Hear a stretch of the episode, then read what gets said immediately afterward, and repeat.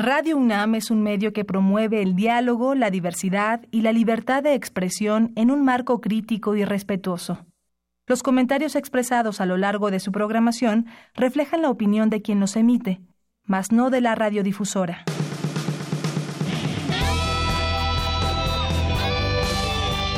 Prisma RU. Relatamos al mundo.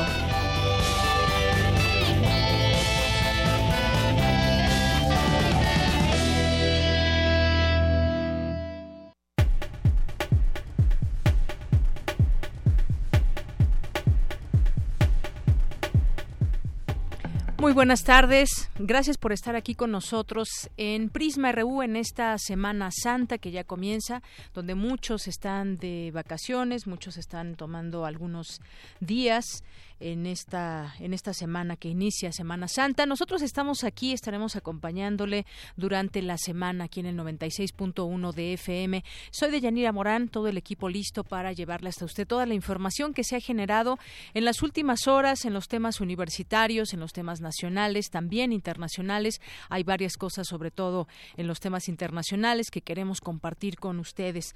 Vamos a platicar, además de toda la información que tenemos en lo en lo universitario, que además, bueno, pues esta, esta semana estará de vacaciones la UNAM. Hay ah, también cosas que destacar y de ello le platicaremos. También estaremos comentando sobre el tema de Cataluña después de la detención de Carles Puigdemont. Eh, platicaremos con el maestro Martín Íñiguez, que es internacionalista, investigador de la Facultad de Ciencias Políticas y Sociales de la UNAM y que nos va a dar un panorama sobre lo que significa esta detención, pero sobre todo lo que significa lo que vamos viendo un fracaso en esta intención independentista de Cataluña. También vamos a platicar de un tema que no solamente en Estados Unidos eh, es, un, es un problema, es un problema por las muertes que se han tenido en escuelas, por la gente que tiene de manera, puede obtener de manera muy fácil un arma, sino también los ojos eh, internacionalmente puestos ahí al ser esta la potencia mundial y también la expectativa de saber cómo puede resolver un problema que se ha vuelto grave, un problema difícil además más de resolver por su complejidad. Y vamos a platicar sobre esta marcha que hubo en Estados Unidos a favor del control de armas con el doctor Javier Oliva Posada, quien es internacionalista, también de la Facultad de Ciencias Políticas y Sociales de la UNAM y además es especialista en temas de seguridad. También hoy que es lunes tenemos la cartografía RU con Otto Cázares, que hoy nos va a platicar, y aquí lo habíamos comentado ya en algún momento, sobre el último rinoceronte blanco macho que se murió, tuvo que ser sacrificado ya por su avanzada edad y una reflexión que nos tendrá al respecto Otto Cázares aquí en unos momentos más, por ahí de las 2 de la tarde con 35 minutos. También vamos a platicar con Gabriel Mancera, que es representante de los damnificados por el 19 de septiembre, porque ya tuvieron una reunión el viernes pasado con el nuevo encargado para pues para atenderlos, para atender todas sus demandas eh, después del sismo del 19 de septiembre ya hay algunos acuerdos que ellos esperan y confían en que realmente se puedan cumplir, porque esta ha sido una de las demandas que ellos han tenido, no nos olviden, y hay formas de llegar a acuerdos con las autoridades. Así que vamos a platicar con Gabriel Mancera más adelante que nos dé los detalles de todo lo que sucede en este encuentro que tuvieron el viernes pasado. Una con nueve minutos y nos vamos a nuestro resumen informativo. Relatamos al mundo. Relatamos al mundo.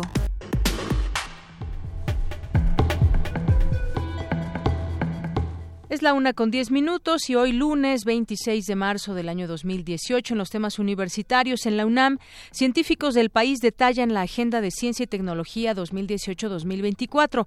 Este documento será presentado en las próximas semanas a los candidatos a la presidencia y busca iniciar la consolidación de una política de Estado en dichas áreas con un horizonte de al menos 25 años. Mi compañero Jorge Díaz nos tendrá la información más adelante. Entre 15 y 20% de los trabajadores mexicanos ha vivido acoso laboral y por lo menos 60% ha sido testigo del mismo. Mi compañera Cindy Pérez Ramírez nos tendrá la información. Crean universitarios aplicación para prediagnosticar dislexia en niños. La aplicación móvil Deslixate es una herramienta tecnológica que permite obtener un prediagnóstico en niños de entre 7 y 12 años en un tiempo promedio de 25 minutos. Advierte investigador de la UNAM que la tuberculosis es la enfermedad infecciosa más letal en el mundo. La información a detalle más adelante con Abraham Menchaca. Y en los temas nacionales, la Unidad de Atención Inmediata de la Delegación de la PGR en Tamaulipas confirmó que dos niñas y una mujer fallecieron en fuego cruzado de un enfrentamiento entre personal de la Secretaría de la Marina con integrantes del Cártel del Noreste en Nuevo Laredo, en donde hubo otros dos ataques al personal de las Fuerzas Armadas. Y de verdad que no quisiéramos seguir con toda esta información roja que sucede en nuestro país. Sin embargo, bueno, pues una familia perdió la vida hasta donde me quedé de la información. El hombre que viajaba con las niñas y la mujer, que era el papá de ellas, el esposo de la mujer, fallecieron. Eh, quedó herido él de gravedad y esto en un fuego cruzado. A raíz de eso y ante los ataques recientes en los que han resultado afectados civiles, ya el gobernador de Nuevo León recomendó a los nuevo leones es no utilizar la carretera a Reynosa para viajar a Estados Unidos. Y ayer el gobernador de Jalisco, Aristóteles Sandoval, informó que fue localizado sin vida César Ulises Arellano Camacho, uno de los estudiantes que estaba desaparecido, en el caso de él, un estudiante de medicina de la Universidad de Guadalajara, uno de estos cuatro jóvenes reportados como desaparecidos en el estado. Y una de las eh, premisas a investigar es que fue un suicidio. A una semana de la desaparición de tres estudiantes de cine en Tonalá, la Fiscalía de Jalisco descartó que sea un caso de secuestro o de extorsión. Y por ello se basa, dado que no se ha pedido algún rescate por estos muchachos y no se está siguiendo esta línea de investigación como secuestro. El gobernador de Veracruz, Miguel Ángel Yunes, informó que fue asegurado el rancho La Cartuja, que estaría a nombre de Miguel Bermúdez, hermano de Arturo Bermúdez, secretario de Seguridad Pública durante la administración de Javier Duarte. Y además este rancho está arriba de los 100 millones de pesos. En más información, el Gobierno de la Ciudad de México, a través de la Secretaría de Movilidad, informó la creación del corredor de transporte Auditorio Reforma Santa Fe, que será un servicio complementario a la línea 7, línea 7 del Metrobús. Y en los temas internacionales, al menos 19 naciones respondieron este lunes al presunto ataque contra un exespía ruso en Reino Unido, con el anuncio de la expulsión de ciudadanos rusos y agentes diplomáticos de ese país en solidaridad con el gobierno británico. Ya Estados Unidos le pidió que dejaran el país a 60 diplomáticos. Un tribunal en Alemania determinó que el expresidente de Cataluña, Carles Puigdemont, deberá permanecer detenido mientras dura su proceso de extradición a España, lo cual podría demorarse unas semanas, informó un fiscal alemán. Los centros electorales en Egipto abrieron hoy sus puertas a las nueve de la mañana para votar en unos comicios presidenciales que durarán tres días y en los que el mandatario Abdel Fattah al-Sisi parte como indiscutible favorito frente a un único rival, el desconocido Musa Mustafa Musa. Campus RU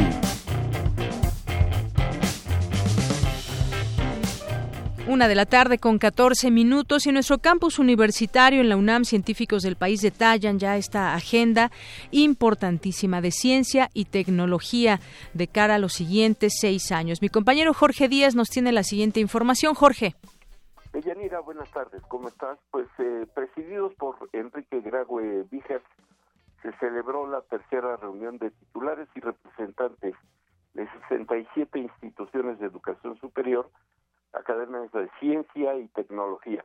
Ahí el rector de la UNAM les recordó que en 2012 se elaboró una agenda similar por universidades y academias eh, científicas que sirvió de punto de partida para elaborar el programa especial de ciencia y tecnología e innovación expresado en el Plan Nacional de Desarrollo 2013-2018 y en algunas de las políticas del Consejo Nacional de Ciencia y Tecnología, el CONACYT.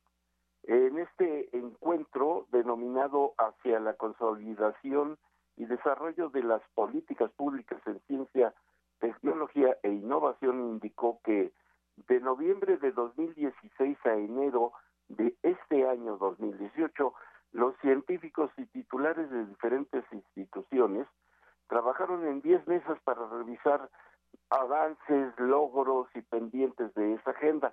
Algunos de los temas de Yanira que abordaron fue el valor de la ciencia, la educación superior, la expansión del sistema de, ciencia, tecnología e innovación y la vinculación con la sociedad.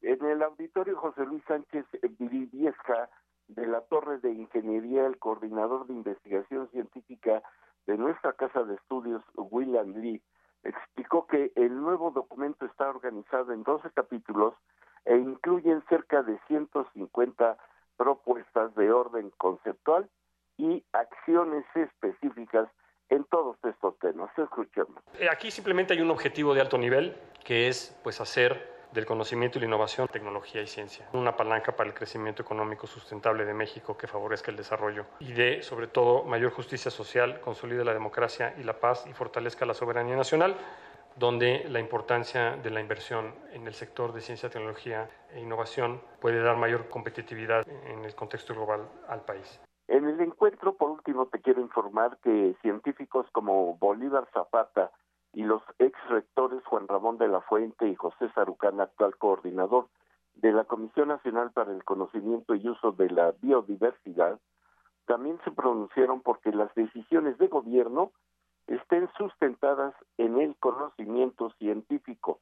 Entre los asistentes estuvieron el secretario general ejecutivo de la ANUIES, Jaime Valls Esponda, la directora adjunta del CONACID, Julia Tagüeña, la presidenta del Colegio de México, Silvia Girgioli, y el eh, director general del Instituto Mexicano de la Propiedad Industrial, Miguel Ángel Margain, así como directores de institutos nacionales y rectores de universidades estatales. Es la información que yo tengo por el momento de Yanira. Buenas tardes.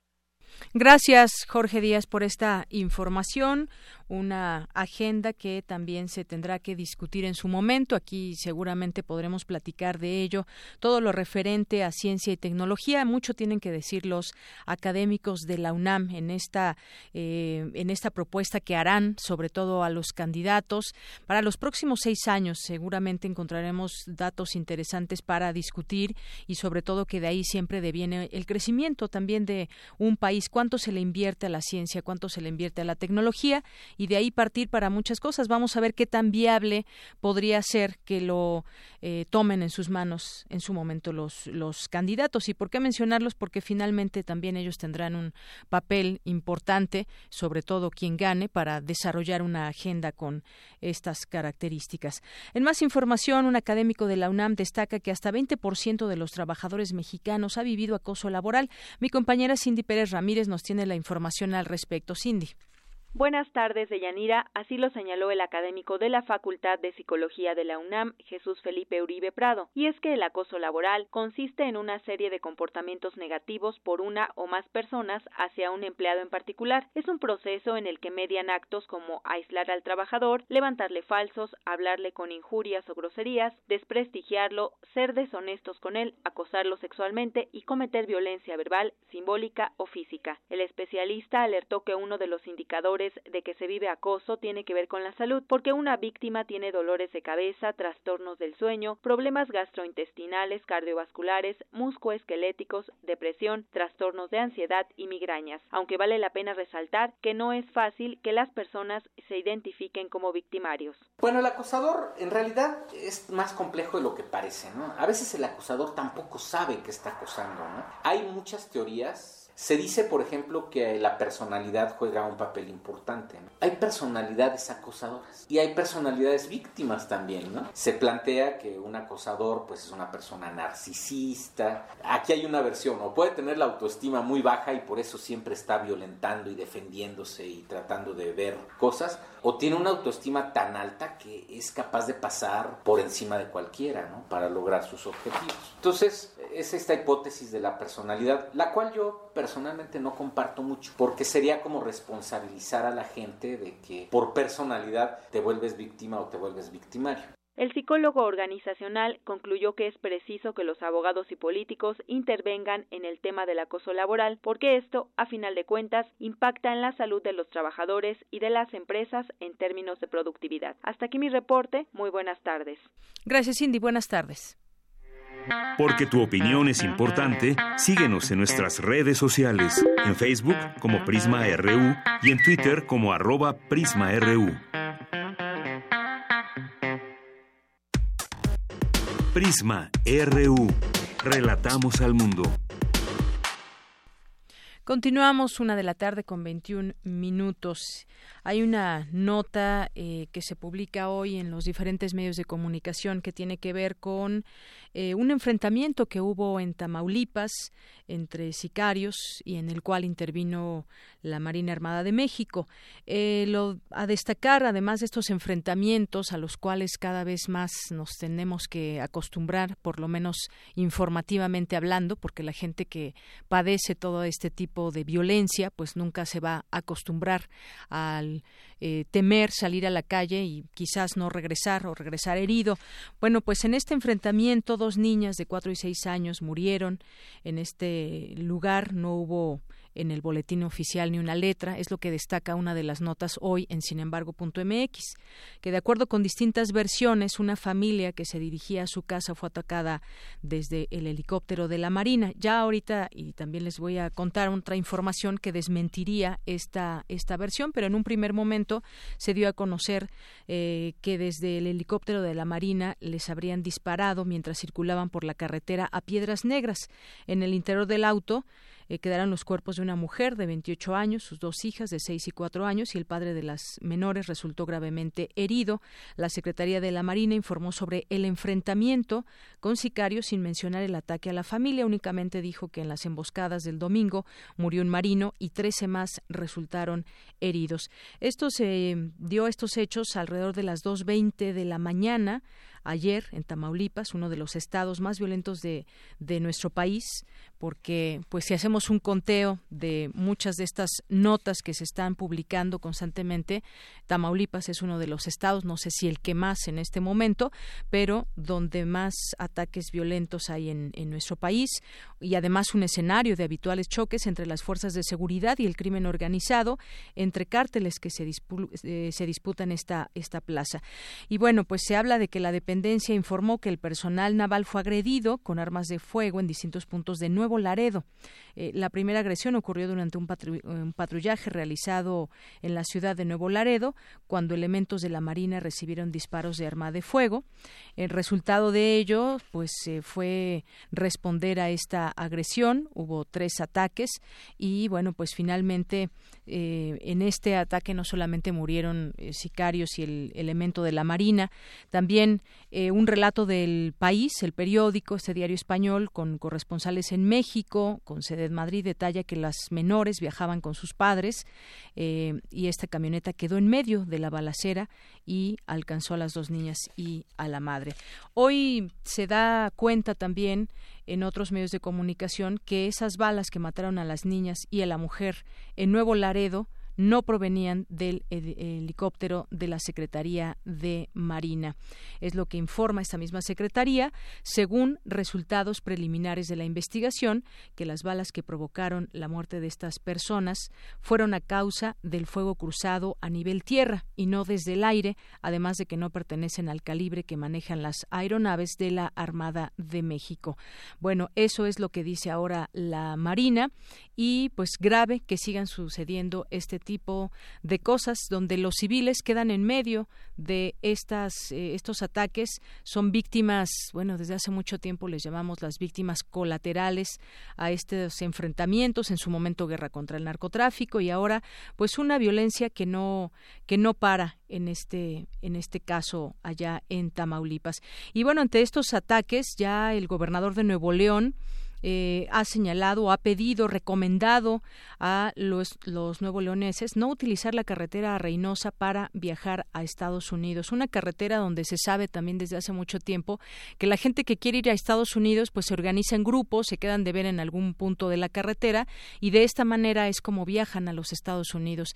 Viajar en una carretera que eh, lleve a Estados Unidos, que vaya desde Tamaulipas, puede resultar eh, letal. Desafortunadamente, así es como como sucede en México desde hace mucho tiempo en esta zona, en esta zona que no se ha logrado pese al cambio de gobierno, hay otro gobernador de otro partido también, que bueno, pues eh, nos dicen que intentan detener esta violencia, pero en realidad hasta el momento no ha pasado una buena noticia en toda esta esta zona. Y bueno, en otro en otro tema y que desafortunadamente también tiene que ver con la violencia, no quisiéramos de verdad informarle de tan malas noticias, pero siguen desaparecidos los alumnos de cine de Tonalá. La Fiscalía de Jalisco ya descarta el secuestro y extorsión en el caso de estos alumnos. Eh, dice que si ya hubiera la solicitud de un rescate o de un beneficio, cambiaría la situación, pero no han tenido un comunicado de una persona donde diga que pide dinero a cambio de ellos. No hay líneas de investigación de que haya secuestro o extorsión. No se ha podido seguir alguna de estas líneas porque no existe algo que eh, les lleve a investigar secuestro o extorsión. Es lo que dijo el fiscal general en una entrevista Raúl Sánchez Jiménez y dijo que las autoridades indagan las relaciones ahora personales de los jóvenes para tener pistas sobre su paradero. Simplemente desaparecieron, se los llevaron, nadie sabe nada. Hoy se cumple una, una semana de que desaparecieron Javier Salomón Aceves, Marco Francisco García Ábalos y Jesús Daniel Díaz García, que desaparecieron cuando regresaban de hacer un trabajo escolar en Tonalá. Es lo que ha sucedido. Y había otro joven desaparecido también de Guadalajara. Bueno, pues hoy se sabe, ya se conoce de que fue hallado muerto. El gobierno de Jalisco confirmó ayer la muerte de César Ulises Arellano, un estudiante de medicina de la Universidad de Guadalajara, que había desaparecido el pasado 19 de marzo. En una conferencia de prensa, el gobernador Aristóteles Sandoval indicó que hay indicios aportados por los peritos forenses para pensar que atentó contra su vida, pero insistió en que eso aún no es concluyente. Según la Fiscalía de Jalisco, fue visto este joven por última vez en la estación Gobernador Curiel del Macrobús, donde abordaba y bajaba de las unidades e incluso pidió a una mujer su teléfono celular para hacer una llamada. Bueno, pues esta es la información que se tiene sobre este joven que también se había reportado como desaparecido. Otra joven más, también la habíamos reportado la semana pasada, apareció bien, apareció con vida. Pues hasta aquí eh, dejamos esta información a destacar en los temas, en algunos de los temas nacionales. Internacional RU. El presidente de Estados Unidos, Donald Trump, ordenó la expulsión de 60 ciudadanos rusos del territorio estadounidense este lunes, incluidas 12 personas identificadas como agentes de inteligencia establecidos en la sede de las Naciones Unidas, en Nueva York, en respuesta al presunto envenenamiento de un exespía ruso en Reino Unido. El pasado sábado, miles de manifestantes participaron en Washington y otras ciudades de Estados Unidos en una protesta masiva llamada La Marcha por Nuestras Vidas, para exigir mayor control en la compra y venta de armas de fuego. La manifestación se dio en medio de un debate suscitado tras la matanza de 17 personas ocurridas el pasado 14 de febrero en la escuela secundaria Marjorie Stoneman Douglas, en el sur de Florida. Carles Puigdemont, el líder independentista catalán, fue detenido ayer en Alemania, lo que desató protestas en Barcelona que terminaron en enfrentamientos con la policía con un saldo de al menos 30 heridos y 3 detenidos, de acuerdo con fuentes oficiales. Es una mezcla, un Es una mezcla de rabia, pena, decepción, indefensa indefensa con lo que está pasando a Cataluña y al resto de los progresistas de España. Cataluña y que resto de los. El número de fallecidos en el incendio registrado ayer en un centro comercial de la ciudad rusa de Kemerov, en Siberia, ascendió a 64 personas, informó el ministro para Situaciones de Emergencia de Rusia, Vladimir Puchkov. Se espera que la tarde de este lunes finalice la primera etapa de labores del salvamento y búsqueda en el lugar del siniestro. Los centros electorales en Egipto abrieron hoy sus puertas a las 9 de la mañana, hora local, para votar en unos comicios presidenciales que durarán tres días en los que el mandatario Abdel Fattah Assisi parte como indiscutible favorito frente a un único rival, el desconocido Musa Mustafa Musa. El tribunal de la segunda instancia que condenó a 12 años de prisión al expresidente brasileño Luis Ignacio Lula da Silva analizará este lunes sus apelaciones y en caso de rechazarlas ordenará el ingreso del líder más popular del país a prisión. No obstante, si finalmente ocurre, Lula da Silva podría ir a prisión después del próximo 4 de abril, cuando la Corte Suprema analice un recurso presentado por su defensa. Me da mucho gusto recibir en este espacio, aquí en este lunes, al maestro Martín Íñiguez. Él es investigador y académico de la Facultad de Ciencias Políticas y Sociales de la UNAM. Maestro, bienvenido. Hola, ¿cómo están? Oiga, maestro, pues quisiéramos eh, platicar con usted sobre un tema que, pues desde ayer, con esta detención del expresidente catalán Carles Puigdemont en Alemania, pues ha generado protestas masivas en Barcelona y una serie de movilizaciones y temas que tienen que ver con la justicia. ¿Cómo podemos entender este, este tema eh, sobre su detención y qué viene para Cataluña? Pues lo que viene es una situación de tensión social, de marchas, manifestaciones y por otra parte también una contramarcha a favor de la detención de Puigdemont. Lo que estamos encontrando es una España que hasta el día de hoy no se ha podido componer porque es un mito eso de la unificación española. Yo lo que los próximos meses se va a poner una situación, me gustaría decir que no violenta, pero ya lo es, y esto va a llevar un enfrentamiento no solamente al interior de Cataluña, sino también al resto de las demás regiones autonómicas de España. Y esto lo que nadie podrá predecir qué es lo que, cómo va a terminar, pero ya se incendió la llama desde el año pasado, yo ya es muy difícil poderla aplacar, más cuando el propio rey de España, uno de los promotores de esta situación que hoy se está viviendo. Entonces, desafortunadamente para el pueblo español y particularmente para el catalán, vienen momentos difíciles. Vienen momentos difíciles, como sabemos, el líder independentista, eh, sobre él pesa una orden de arresto de la justicia por sedición y traición. Fue detenido en Alemania y las autoridades de ese país también actuaron para cumplir con la orden europea de arresto que se había emitido el viernes. Y ahora, pues lo que sigue también es que va a comparecer ante un juez eh, hoy lunes en la ciudad de Neumünster, donde está está detenido. Y yo preguntaba hace un momento qué, qué viene en todo este escenario, porque es un contexto también que interesa a nivel internacional. Sabemos, en su momento lo, lo platicamos también aquí, todo este intento de independencia de Cataluña, por una parte, que se hizo también una especie de consulta a la gente, pero que no cumplió con todas las de la ley.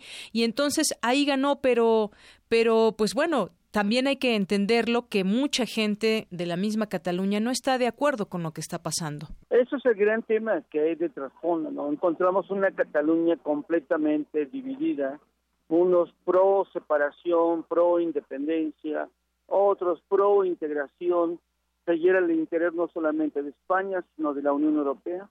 Por eso el problema se vuelve internacional, porque si uno analiza las diferentes situaciones de procesos de separación e independencia, podemos acabar con el proyecto de la Unión Europea. Entonces, el gran problema que hay de trasfondo, ¿no? Porque podemos irnos al caso de Irlanda del Norte, nos podemos ir al caso de Bélgica, la separación ancestral que existe entre los dos grupos, nos podemos ir a Escocia, nos podemos ir a 14 por lo menos procesos diferenciados que hay hoy en la Unión Europea y que esto sería como que el cerillito que va a incendiar todos estos movimientos ultranacionalistas. Oiga, maestro, y también, digamos, ¿quién, ¿a quién podríamos destacar como el gran perdedor de esto? Eh, ¿Solamente a, a, Carles Puigdemont o también a toda esa gente que lo apoya? Yo diría que es en total a al, la Unión Europea, quien más sale perdiendo la Unión Europea. ¿Por qué? Porque los procesos democráticos al no incluir la equidad, la diferenciación regional, la diferenciación étnica que existen entre los diferentes grupos que componen hoy lo que llamamos la Unión Europea, pues lo que está haciendo es resaltar las enormes diferencias que siempre se han dado, pero que con el proyecto que se figuraba utópico, una Unión Europea que pudiera permitir crecimiento general y parejo para todo el mundo, pues eso sigue siendo utópico. Entonces, por eso la crisis económica el problema de los nacionalismos que cada vez más salen, los problemas xenofóbicos y sobre todo los movimientos ultranacionalistas, como lo que acaba de pasar en Italia, que nos llevan a una gran crisis de esta reversa histórica, estos grupos de tendencias fascistas, pues eso es el riesgo no solamente para ellos sino para el planeta. Maestro, finalmente pues la realidad es la que la que permea y la que rebasa cualquier tema, también eh, cualquier ideología, la realidad es la que va permeando y la que va dando también pauta. Habrá que replantearse todo este tema eh, como españoles, eh, pues, el gran perdedor pues bueno también es la propia la propia sociedad. Habrá que hacer pues una especie de replanteamiento de la propia sociedad, de ver lo que realmente quieren los españoles, todos juntos, incluyendo, incluyendo eh, Cataluña? Yo estoy convencido de esto, ¿no? Que el mundo no puede girar en torno a democracias sin sentido, democracias que no contemplen el principio de equidad, el principio de diferenciación y al mismo tiempo el proceso de inclusión. Pues yo aquí el gran tema, el gran reto que existe en Cataluña es que si este elemento ultranacionalista explota ahí, corremos el riesgo que sea como la teoría del dominó, que se extienda a otras partes. Entonces, por eso es lo complicado de lo que hoy se está viviendo allá en, en Europa y particularmente en España, pero hay que recordar que ningún proceso histórico es conclusivo y que uno pensaría que ya habíamos llegado al fin último de la Unión Europea y es mentira. Yo creo que el no haber atendido a tiempo las inequidades, las injusticias, las diferenciaciones económicas y sobre todo un proyecto que pudiera darle identidad al europeo, yo creo que este es el gran retroceso que se está viviendo y el gran reto que vamos a tener a los próximos dos décadas por lo menos en lo que se reintegra esto que ya apenas está comenzando. Claro, y finalmente, pues un escenario nada favorable. Y también, a final de cuentas, pues la justicia española es la que tiene, digamos, el poder de generar toda esta tranquilidad que tendrá que venir, venir luego de todas estas manifestaciones. Y bueno, hay que recordar también que el, el juez Pablo Llarena ordenó el ingreso en prisión de Jordi Turul, el dirigente al que la mayoría independentista tenía previsto proclamar el, este sábado pasado en el Parlamento catalán como su nuevo presidente de Cataluña. No, y eso es cierto, no solamente es el caso de Jordi, hay cerca de 50 pro-independentistas que están en la cárcel. Y esto ha llevado a que obviamente el grupo al cual ellos pertenecen, pues eh, hoy están en las calles manifestándose y que eso solamente nos llega al enfrentamiento. Yo creo que desafortunadamente para el mundo entero y particularmente para Europa, que el gobierno español no reconozca que existen grupos diferenciados y que tienen algunos elementos de razón del por qué se están manifestando y que solamente es el aparato represivo para ellos es la única alternativa, eso nos está llevando a lo que hoy se está viviendo. Entonces, por eso te comento, vienen tiempos muy difíciles, tiempos violentos, por la falta de sin razón de los grupos que son en este momento gobierno. Eh, finalmente, maestro, un intento de independentismo que no salió bien y que seguramente también, pues ahí queda para la historia, pero también que sirva de aprendizaje, empezando por los mismos eh, españoles o quienes querían y de qué manera esta esta independencia. No, si queremos ver hoy acaban de hacer un manual de todo lo que no se tiene que hacer para los procesos que yo no diría independentistas, yo más bien diría procesos que permitan ampliar la soberanía de las regiones. Eso es lo que no han entendido.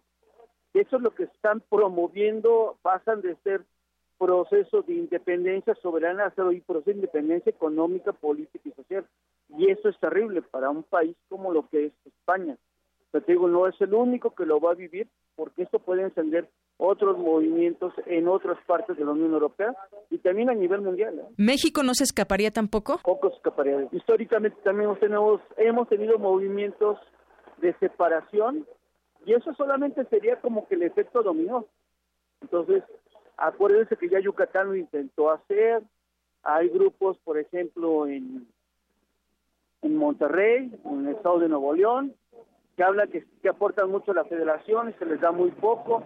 Esto es el principio que podría llevar hoy a un replanteamiento de la integración nacional. Claro, y con sus respectivas, eh, digamos, eh, cuidadosas eh, comparaciones. No, y así es, pues te digo, no hay nadie que se escaparía de... Muy bien, bueno, pues nos quedamos con este del manual de lo que no se debe hacer o lo que no se debe hacer de la manera en que se hizo allá en, en España, porque pues esto trajo serias consecuencias y finalmente también quien queda en medio de todo esto es la propia población ante estos intentos a veces de visiones muy unitarias de sus líderes. No, así es. Yo creo que al final de cuentas, el gran tema que hoy nos estamos enfrentando, estamos regresando al viejo sistema de caudillos.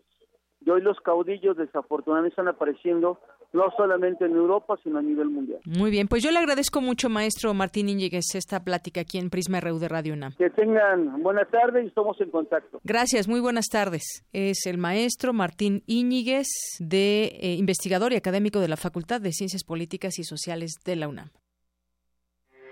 Porque tu opinión es importante, síguenos en nuestras redes sociales, en Facebook como Prisma RU y en Twitter como arroba PrismaRU. Relatamos al mundo. Relatamos al mundo. Continuamos una de la tarde con 41 minutos. Otro tema internacional que quisiéramos analizar esta tarde con todos ustedes tiene que ver sobre esta marcha del fin de semana, March for Our Lives, Marcha por Nuestras Vidas, que se llevó, una gran marcha organizada en Washington contra la epidemia, así llamada ya, de violencia armada en Estados Unidos, que ha acabado derivando en manifestaciones, no solamente una, sino muchas, multitudinarias en todo el país con el grito de ya basta. Ese es el grito que unió a miles de manifestantes. Y vamos a hablar del tema. Ya está en la línea telefónica el doctor Javier Oliva Posada, internacionalista de la Facultad de Ciencias Políticas y Sociales de la UNAM y especialista en temas de seguridad nacional. Doctor, bienvenido a este espacio de Prisma RU de Radio UNAM. Buenas tardes. Buenas tardes, Yanira. Saludos a nuestros amigos el auditorio de Radio UNAM y un saludo también al equipo en cabina. Muchas gracias, doctor. Bueno, pues, eh, ¿qué decir de esta eh, organización que ya hay civil, eh, donde se pide que se regule el uso de las armas, la venta? Sabemos que, pues, en este momento donde ha habido, pues, muertes en algunas escuelas, un problema que se trae ya desde hace muchos años por esta facilidad que encuentran muchos jóvenes de obtener un arma. ¿Qué podemos decir sobre esta, estas marchas, doctor? Bueno, desde luego que eh, es importante referirnos a los antecedentes. En el 2005, siendo presidente George Bush hijo, ya nos ratificó una enmienda en donde se prohibía la adquisición de fusiles de asalto por ciudadanos comunes. Eh, o el presidente Obama durante sus ocho años tampoco se atrevió a ratificarla y entonces ahora tenemos la posibilidad de que se adquieran eh, estas armas por cualquier, prácticamente por cualquier persona. Ahora, con referencia específica a la, a la marcha, eh, que se llevó a cabo no solamente en Washington, sino en varias ciudades importantes de Estados Unidos. De Yanir es importante, muy importante señalar que esto es como consecuencia de la más reciente eh, masacre cometida, por cierto, por un joven supremacista de origen latino, y que eh, se suma a la muy larga cadena de, de, masacres que hay en Estados Unidos, según el Departamento de Justicia, en promedio se comete una, uno de estos tipos de, de, asesinatos colectivos. El criterio es que haya más de tres muertos en la, en la acción y entonces el promedio es de uno aproximadamente al día en Estados Unidos. Exactamente. Un estadounidense corre más peligro de vida de morir a balazos en su país que en cualquier parte del mundo donde no haya donde no haya una guerra por supuesto claro. entonces siendo siendo los centros educativos un lugar reiterado donde se cometen este tipo de, asesinatos eh, colectivos pues evidentemente los estudiantes de distintos niveles y de distintas procedencias eh, raciales y religiosas pues se han dado a esta tarea muy importante y como siempre resulta los cambios más importantes en la sociedad los encabezan los encabezan los jóvenes y yo veo con mucha eh, expectativa con mucha esperanza porque también esto de una manera indirecta de Yanira podría beneficiar eh, en México la recuperación de la paz pública porque entonces se controlarían la venta de estas potentes armas que llegan a manos de insensatos delincuentes en nuestro país para estar afectando notablemente la paz pública. Claro, doctor, ese es un tema que sin duda también eh, pues podíamos verlo como una relación con, nuestro país. En este caso, y, ahorita tocamos ese tema también, eh, lo que reclama la población eh, pues son las restricciones al acceso de las armas en este país, que como usted decía es más riesgoso que maten a un estadounidense en su propio país que en otro lugar, porque además es el país con más pistolas y, rifles por habitante del mundo. Usted recordaba esta matanza última de la escuela de Parkland, Florida, pero y, y se recuerdan otros otros eh, datos similares como el de Columbine o Sandy Hook y bueno lo que reclaman también es una inacción de la clase política. Ha habido declaraciones en su momento de George, eh, de perdón, de Donald Trump, mire ya hasta dónde me voy, de Donald Trump eh, en el tema de cuando dijo a la propuesta que él hacía de que los maestros estuvieran armados en las escuelas para poder actuar de manera rápida. Obviamente, pues desató un rechazo también entre la población, pero reclaman esa inacción de la clase política. Sí, desde luego, y de los dos partidos políticos. Lo que ocurre es que son dos cosas eh, que convergen en esta en este punto. Primero, la National Rifle Association, la Asociación Nacional del Rifle, que es un lobbying muy importante de cabildeo, probablemente de los más poderosos de Estados Unidos, y que se dedica pues a acercarse a los legisladores para eh, impedir que haya cualquier ley que restrinja la, venta de armas. Y los, lo, segundo, hay que recordar que el principal productor y exportador de armas en el mundo es los Estados Unidos. Entonces, eh, es, un, es un mercado, el nacional, me refiero al mercado estadounidense, pues muy vigoroso y ocurren cosas muy, muy peculiares de Yanira. Cada vez que hay, desafortunadamente, estas masacres, las acciones de las empresas armamentísticas suben porque lo que se espera siempre es que como reacción el gobierno pudiera aplicar medidas de restricciones. Entonces, no solo aumentan las, las, las, eh, el precio de las acciones en Wall Street, sino además también se incrementa la venta de armas con la idea de que pudiera restringirse en el corto plazo y entonces la gente sale a comprar cada vez que hay una masacre. Entonces es un círculo pernicioso eh, eh, que va deteriorando la paz social en los Estados Unidos y nosotros estamos observando cómo eh, gradualmente se va tomando conciencia muy importante, sobre todo por parte de las nuevas generaciones, y en parte esto explica, lo que tú bien apuntabas en la pregunta, la inacción de la clase política. Efectivamente, doctor. Y bueno, pues hay una, eh, pues las cifras que dábamos a conocer también y tienen que ver con esa violencia armada que convierte a Estados Unidos en una anomalía en el mundo desarrollado, así la califican algunos. Se calcula que cada día mueren 93 personas por disparos y hay una encuesta también de principios de marzo donde dice que un 88% de los estadounidenses apoya mayores controles de antecedentes a compradores de armas, un 81% respalda subir a 21 años la edad mínima de compra y un 68% quiere acabar con los rifles militares. Es decir, va empujando también esta eh, pues eh, esta petición de la propia sociedad, viendo los resultados que tienen ahora, esa facilidad con la que se compra una, un arma, para muchos significa la facilidad para poder dispararla.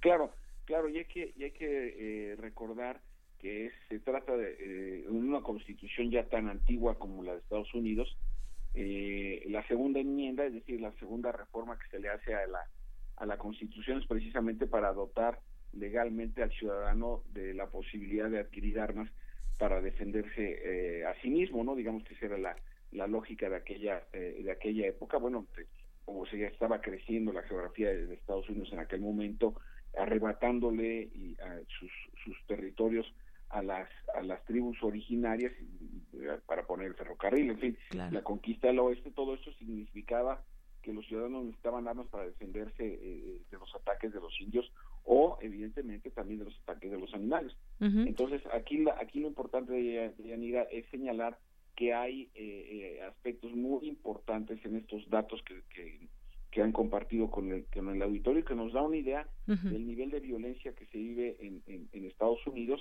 producto de la, de la misma dinámica, historia y costumbres de ese, de ese país, pero que bueno, estamos eh, eh, llegando a límites verdaderamente insospechados y lo único que estamos esperando es cuándo será la próxima masacre. Claro, y las cosas van cambiando, la realidad impera y también tendrán que ir acomodándose las cosas. Además, esto, pues como sabemos, amparado por la Constitución, usted también lo mencionaba. Y bueno, ya muy rápido, Estados Unidos expulsa a 60 diplomáticos rusos por el caso del espía envenenado y una reacción que se está teniendo también a nivel internacional. ¿Una opinión sobre esto, doctor?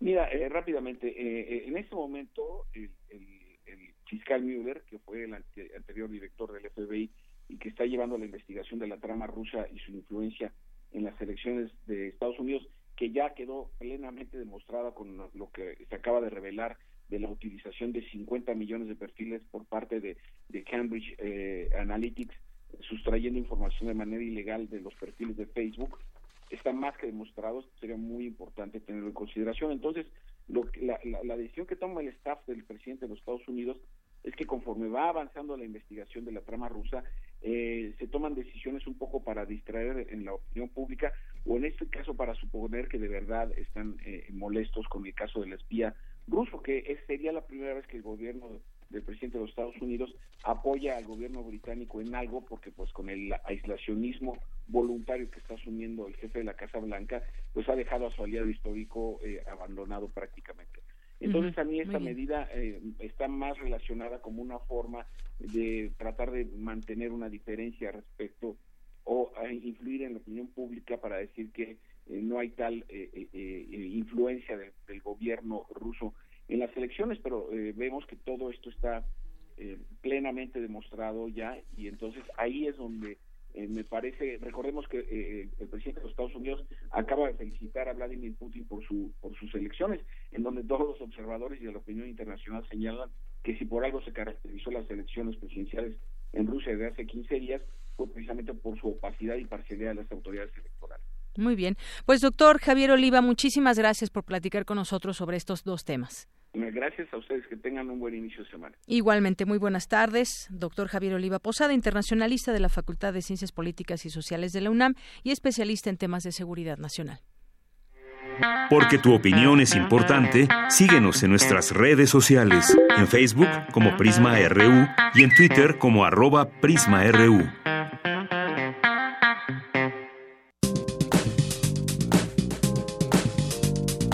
Cultura RU.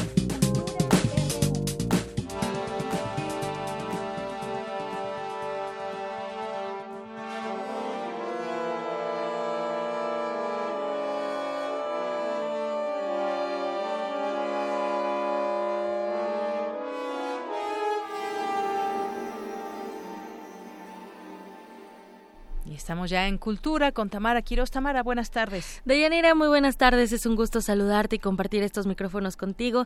Gracias a todos los que nos escuchan esta tarde. Algunos siguen trabajando, otros ya están de vacaciones. No importa desde dónde nos escuchen, lo importante es que nos acompañan. Iniciamos nuestra sección cultural escuchando un fragmento de Moves for Large Orchestra Number, number 3 a cargo de la Orquesta Filarmónica de Monte Carlo bajo la dirección de Pierre-André Balat.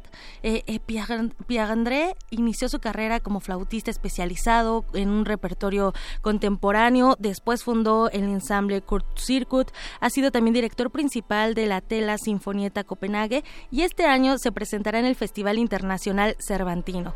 De Yanira, muchos dirán que faltan varios meses para este festival, para este encuentro cultural, pero es que el director francés va a participar en la Academia Cervantina. ¿Qué es la Academia Cervantina? ¿De quién, de quiénes la conforman? Pues para hablar de, esta academia, eh, invitamos a este espacio a Javier Sánchez. Él es subdirector de música y proyectos especiales del Festival Internacional Cervantino. Javier Sánchez, muy buenas tardes y bienvenido. Tamara, muchas gracias. Buenas tardes a todos ustedes, a tu público. Muchas gracias por el espacio para poder promocionar la Academia Cervantina. Al contrario, eh, por favor platícanos de la Academia Cervantina y por favor también de las actividades que marcan el inicio de la edición número 46, ya 46, del Festival Internacional Cervantino. Es correcto, pues este, este año justamente vamos a llevar a cabo la quinta Academia Cervantina, un programa académico especialmente dirigido a jóvenes músicos, para especializarse en la interpretación de obras de música contemporánea. eh, se llevará a cabo dentro del marco del eh, Festival Internacional Cervantino y bueno pues como bien acabas de mencionar eh, en el fragmento que acabamos de escuchar del maestro Pierre André Balad vamos a poder contar con la participación del ensamble militar de Tel Aviv en la planta académica para llevar a cabo las las clases y por supuesto la dirección del mismo maestro Pierre en el concierto de clausura que es justamente donde donde los alumnos podrán eh, probar y hacer hacer justamente el, el ensamble el ensamble de clausura en, en todos estos 10 días que estarán tomando clases. Oye, y por ejemplo, ¿cuáles son las bases para formar parte de la Academia Cervantina?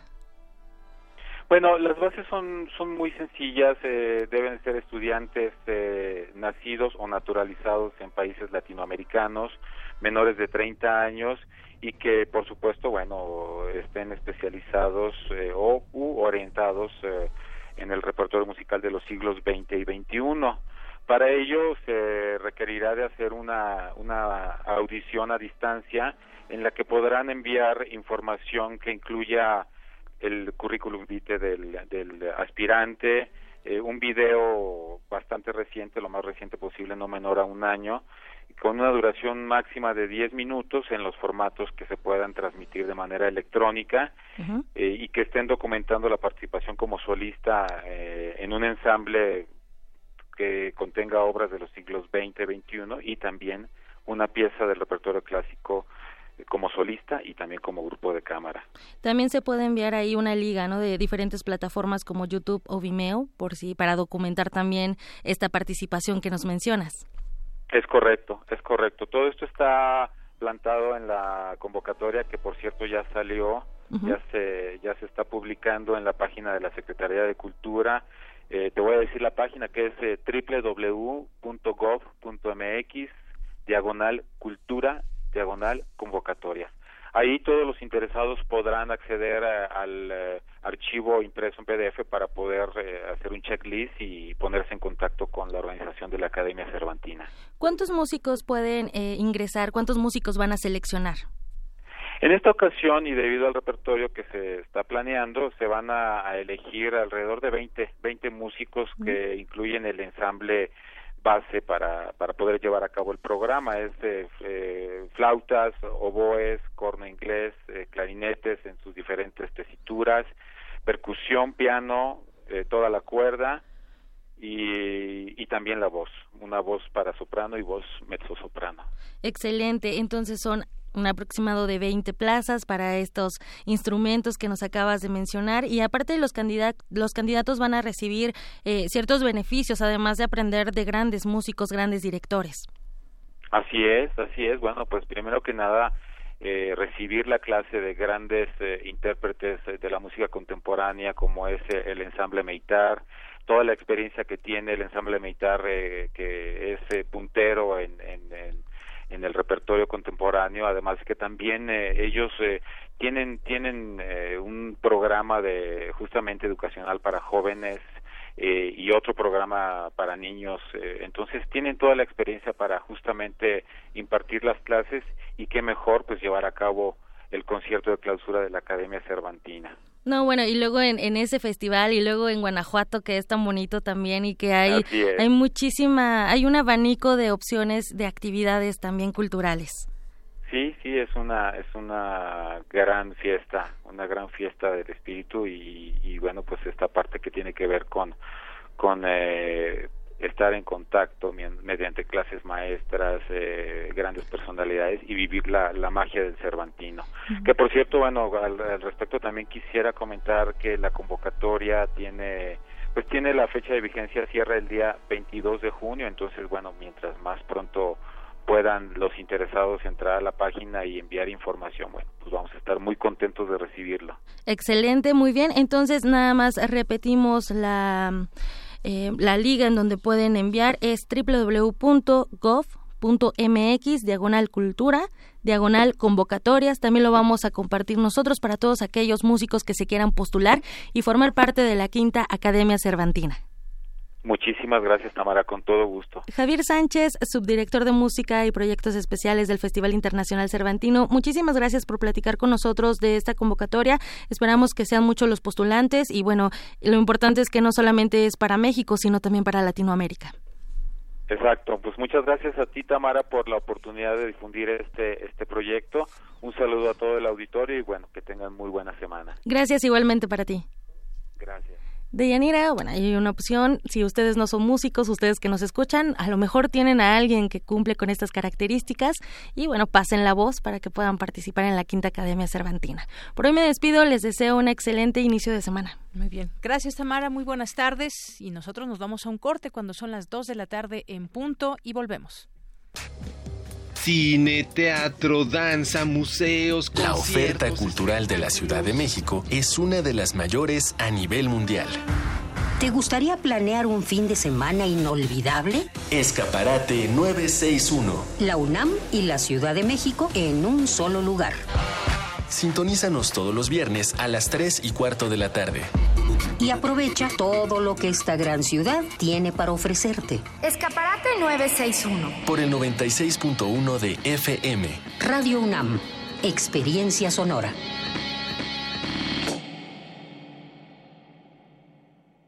Hola, soy Jackie Nava, ex campeona mundial de boxeo. Creo que en la política y en el deporte uno debe de jugar limpio, sin trampas.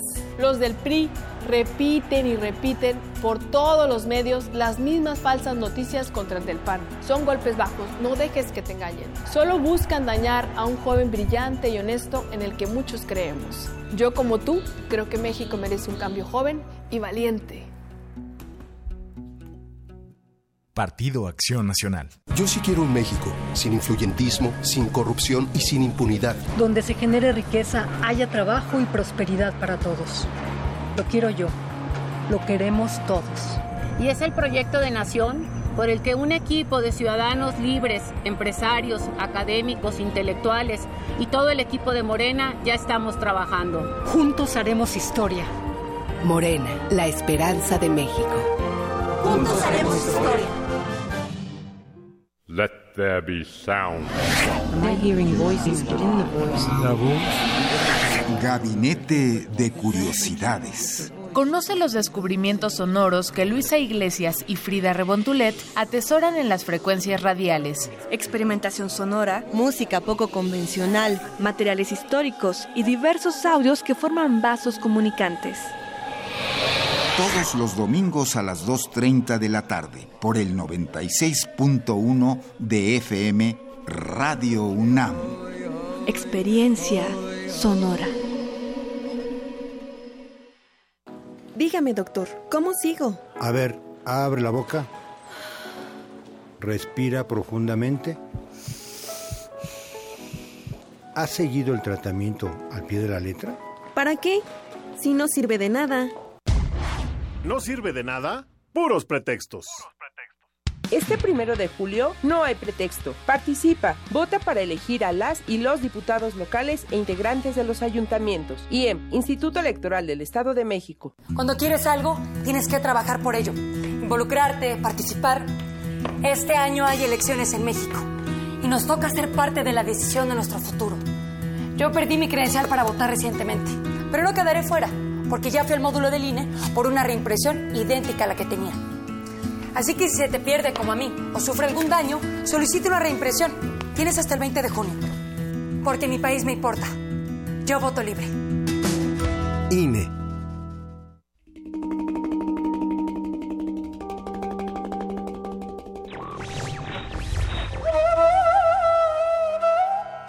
Vine a Estados Unidos porque oí que en este país existía una gran, gran libertad. Cometí un error al elegir Estados Unidos como una tierra de libertad, y es un error que en el balance de mi vida ya no puedo compensar. Albert Einstein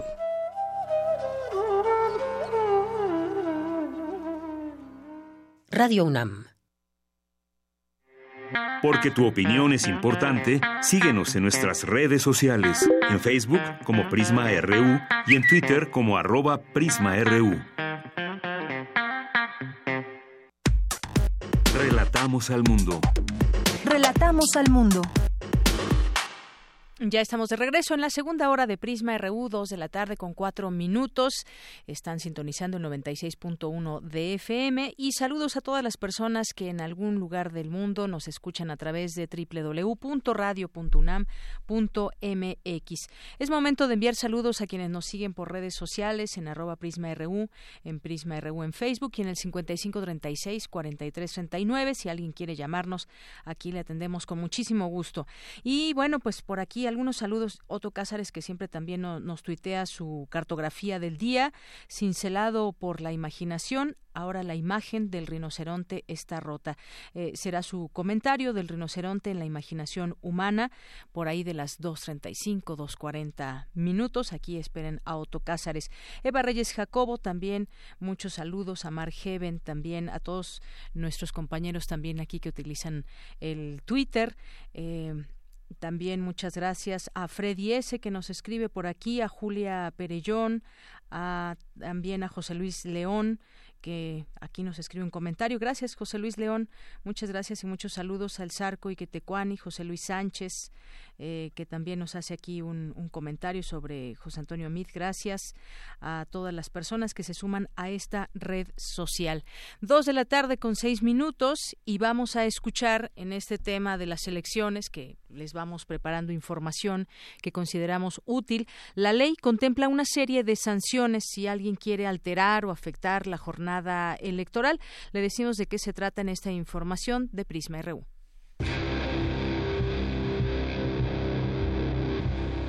Proceso Electoral 2018. Prisma RU. Delitos electorales. Son considerados delitos electorales aquellas acciones u omisiones que lesionan o ponen en peligro el adecuado desarrollo de la función electoral y que atenten contra el voto de los ciudadanos, tales como el presionar o amenazar para que los ciudadanos asistan a eventos proselitistas, intentar orientar el sentido del voto o promover la abstención, condicionar programas sociales a cambio del sufragio, el acarreo para votar por alguien en particular, solicitar la evidencia del sentido del sufragio, votar sin cumplir con los requisitos de la ley, sufragar más de una vez en la misma elección, solicitar la emisión del voto a cambio de un pago, obstaculizar o violentar el desarrollo de las votaciones. La Ley General en materia de delitos electorales contempla una serie de sanciones en el caso de que se cometa algún delito y es la Fiscalía Especializada para la Atención de Delitos Electorales, FEPADE, la encargada de investigar, perseguir, y garantizar la equidad, legalidad y transparencia de las elecciones federales y locales en los casos que resultan de su competencia. Proceso Electoral 2018. Prisma RU. Relatamos al mundo. Relatamos al mundo. Continuamos sin más información académica. Bueno, este tema también de la de la ley que contempla una serie de sanciones eh, por si alguien quiere alterar la, jornada electoral. Finalmente, y algo que ha sido, pues, de alguna manera un reclamo, porque se pueden alterar las elecciones dados eh, si se cometen algunos delitos. Estos delitos no sean considerados como graves y, por ende, pues, si alguien lleva a cabo uno de ellos, pues, no tiene mayor sanción y finalmente los cometió y favoreció a su partido político o a su candidato.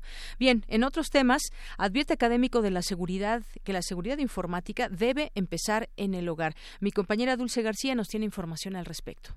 Deyanira, muy buenas tardes a ti al auditorio de Prisma RU. Muchas de las personas que utilizan equipos de cómputo ven la seguridad informática como un elemento accesorio y opcional, cuando en realidad es un elemento fundamental para proteger no solo nuestro equipo, sino también la propia integridad. Al brindar la conferencia Seguridad Informática en el Hogar, el maestro Cuauhtémoc Vélez del Instituto de Ingeniería de la UNAM explicó que de nada sirve invertir en alta tecnología si no se invierte primero en seguridad. Porque el eslabón más delgado dentro de las tecnologías de la información y, dentro del área de la seguridad informática no son los firewalls, no son los programas eh, antivirus o los programas anti-malware, este, sino es propiamente el ser humano. Y por más tecnología que invirtamos, eh, ya sea tecnología casera o tecnología eh, en nuestras organizaciones, Si nosotros no le dedicamos el tiempo suficiente para capacitar, para culturizar y para concientizar a las personas sobre la importancia que tiene la seguridad informática, pues no va, a ser, va a ser este, totalmente eh, inocua esa, esa tecnología que nosotros estemos aplicando a, a, la seguridad. Detalló que la seguridad informática son las medidas que buscan garantizar la protección de los recursos informáticos y que hay que empezar a tenerla desde el hogar. La computadora se ha convertido en una herramienta inherente al ser humano. O sea, ya es un elemento que utilizamos a diario eh, no nada más para, como una herramienta para, para hacer nuestro trabajo, sino como un elemento fundamental de comunicación. Niños de seis años, incluso de edades más tempranas, ya están utilizando el equipo de cómputo. Y aunque no ha impactado tanto aquí en México, pero ya se están utilizando los dispositivos que le llaman IoT, que es Internet de las Cosas, que son dispositivos que me permiten, pues finalmente, eh, integrar aquellos elementos de mi vida diaria eh, eh, en el ámbito de la nube, en el ámbito de Internet. Es el reporte de Yanira. Muy buenas tardes.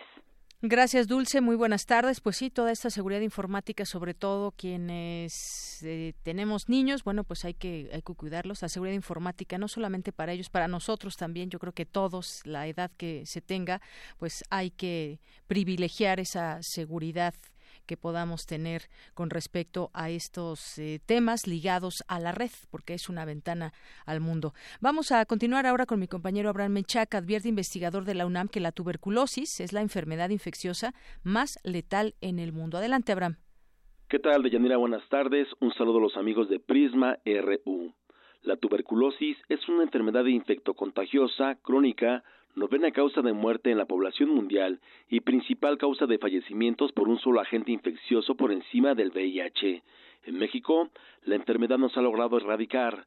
Se ha reducido el número de muertes en más de 45%, pero la incidencia se ha mantenido con una ligera disminución en el número de casos, aseguró Antonia Isabel Castillo Rodal, del Departamento de Microbiología y Parasitología de la Facultad de Medicina. La tuberculosis se puede transmitir muy fácilmente a través de gotas de aire, que son gotas de saliva y que pueden alcanzar hasta 10 metros suspendidas en el aire mientras otra persona las puede adquirir. La persona que transmite la tuberculosis es a través de tos, estornudos, incluso platicando lo puede transmitir. El problema de la tuberculosis es que si este paciente que está transmitiendo eh, la bacteria o la micobacteria no es detectado, en un año puede infectar de 10 a 15 personas sin que ninguno se dé cuenta. Deyanira, en el marco del Día Mundial de la Tuberculosis que se conmemoró este fin de semana, la investigadora refirió que el 85% de la tuberculosis es pulmonar y el resto se da en otros órganos o tejidos.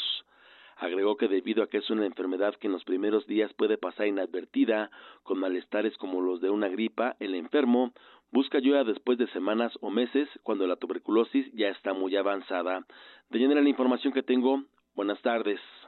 Gracias, Abraham. Muy buenas tardes. Vamos ahora con mi compañera Cindy Pérez Ramírez. Universitarios crean una aplicación para prediagnosticar la dislexia en niños. Cuéntanos, Cindy. Buenas tardes. ¿Qué tal, Deyanira? Muy buenas tardes a ti y al auditorio de Prisma RU. Sandra, egresada de la licenciatura en Pedagogía, y Julio, de Ingeniería en Computación, generaron esta herramienta tecnológica que permite obtener un prediagnóstico de la dislexia en niños de entre 7 y 12 años en un tiempo promedio de 25 minutos. Recordemos que la dislexia es un trastorno del aprendizaje de origen neurobiológico que afecta el rendimiento académico y dificulta el proceso de adquisición de algunas competencias básicas como la lectura y la escritura, pues la organización estructural de su sistema nervioso no es la adecuada. Habla Julio López. El icono dice tal cual deslíxate, eh, la descargamos eh, de manera gratuita y el primer paso es ingresar los datos de la persona que va a resolver el test, bueno, que va a hacer el test. A partir de ahí eh, nos despliega menú con, con cuatro opciones. Puedes hacer el diagnóstico eh, separado, es decir, bueno, dentro de la dislexia existe la fonológica, la visual y la profunda. Entonces te da esas tres opciones o un test completo, es decir, vas a hacer los tres así de manera corrida. Entonces, dependiendo de la opción que, que, tú elijas, es cuando la persona empieza a interactuar con la aplicación haciendo una serie de ejercicios. Una vez que termina el test, eh, enseguida lo que hace la aplicación es darte, te dice riesgo de dislexia, sí o no.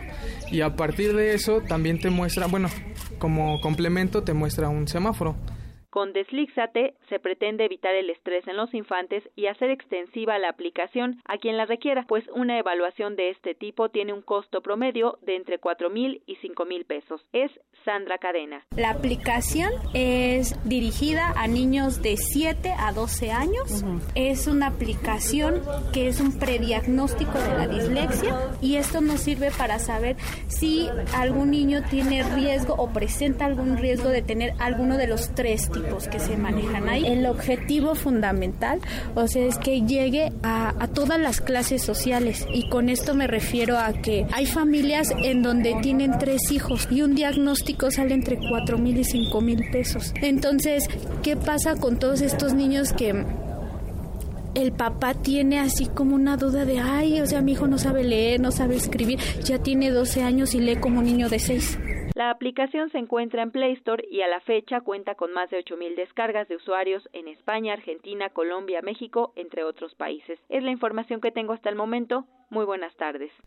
Gracias, Cindy. Muy buenas tardes. Son las dos con quince y hoy en las notas de verificado.mx, esta plataforma que tiene a bien verificar la información que de pronto puede pulular por ahí en las redes sociales, sobre todo, o en algunos portales que se crean con fines diversos, y no informativos, sino más bien desinformativos.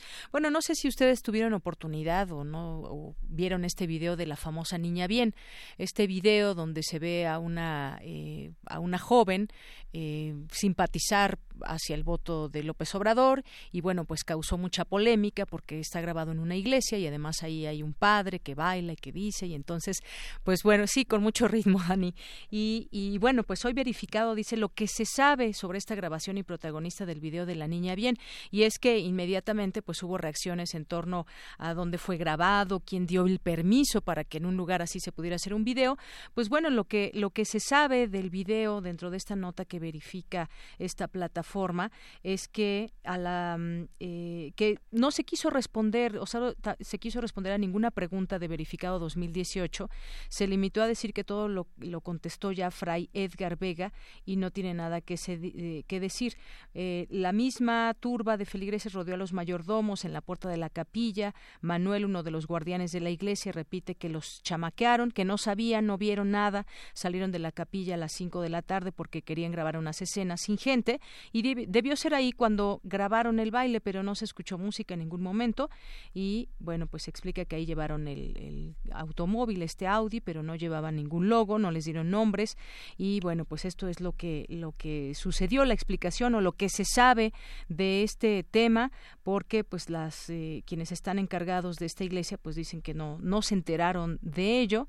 Eh, esto fue en enero, los mayordomos informaron que Fray Edgar Vega Castañares, párroco de la párroco de la capilla, que un grupo de personas se acercaron para solicitar permiso para una grabación de una boda. El caso es que eso es lo que se sabe solamente de esta grabación o este, pues lo que suponemos debe haber un permiso para que se grabe en un lugar como este. Y bueno, otra de las notas es México creció 50% más de lo pronosticado, así lo presume MID y esto dicen los datos.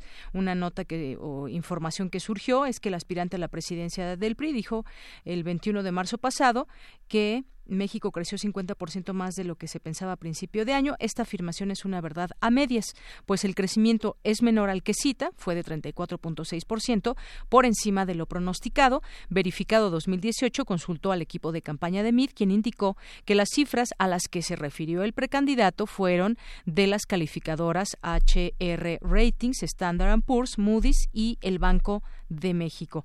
El precandidato promedia pronósticos para el crecimiento económico de México de distintos bancos y agencias calificadoras que pronosticaron un, crecimiento de 1.4 y al final del año pasado el país creció a 2.1%. La diferencia es de 0.7, que es el 50% más del 1.4 esperado en promedio.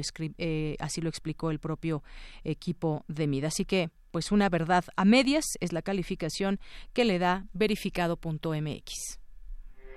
Porque tu opinión es importante, síguenos en nuestras redes sociales, en Facebook como Prisma RU y en Twitter como arroba PrismaRU.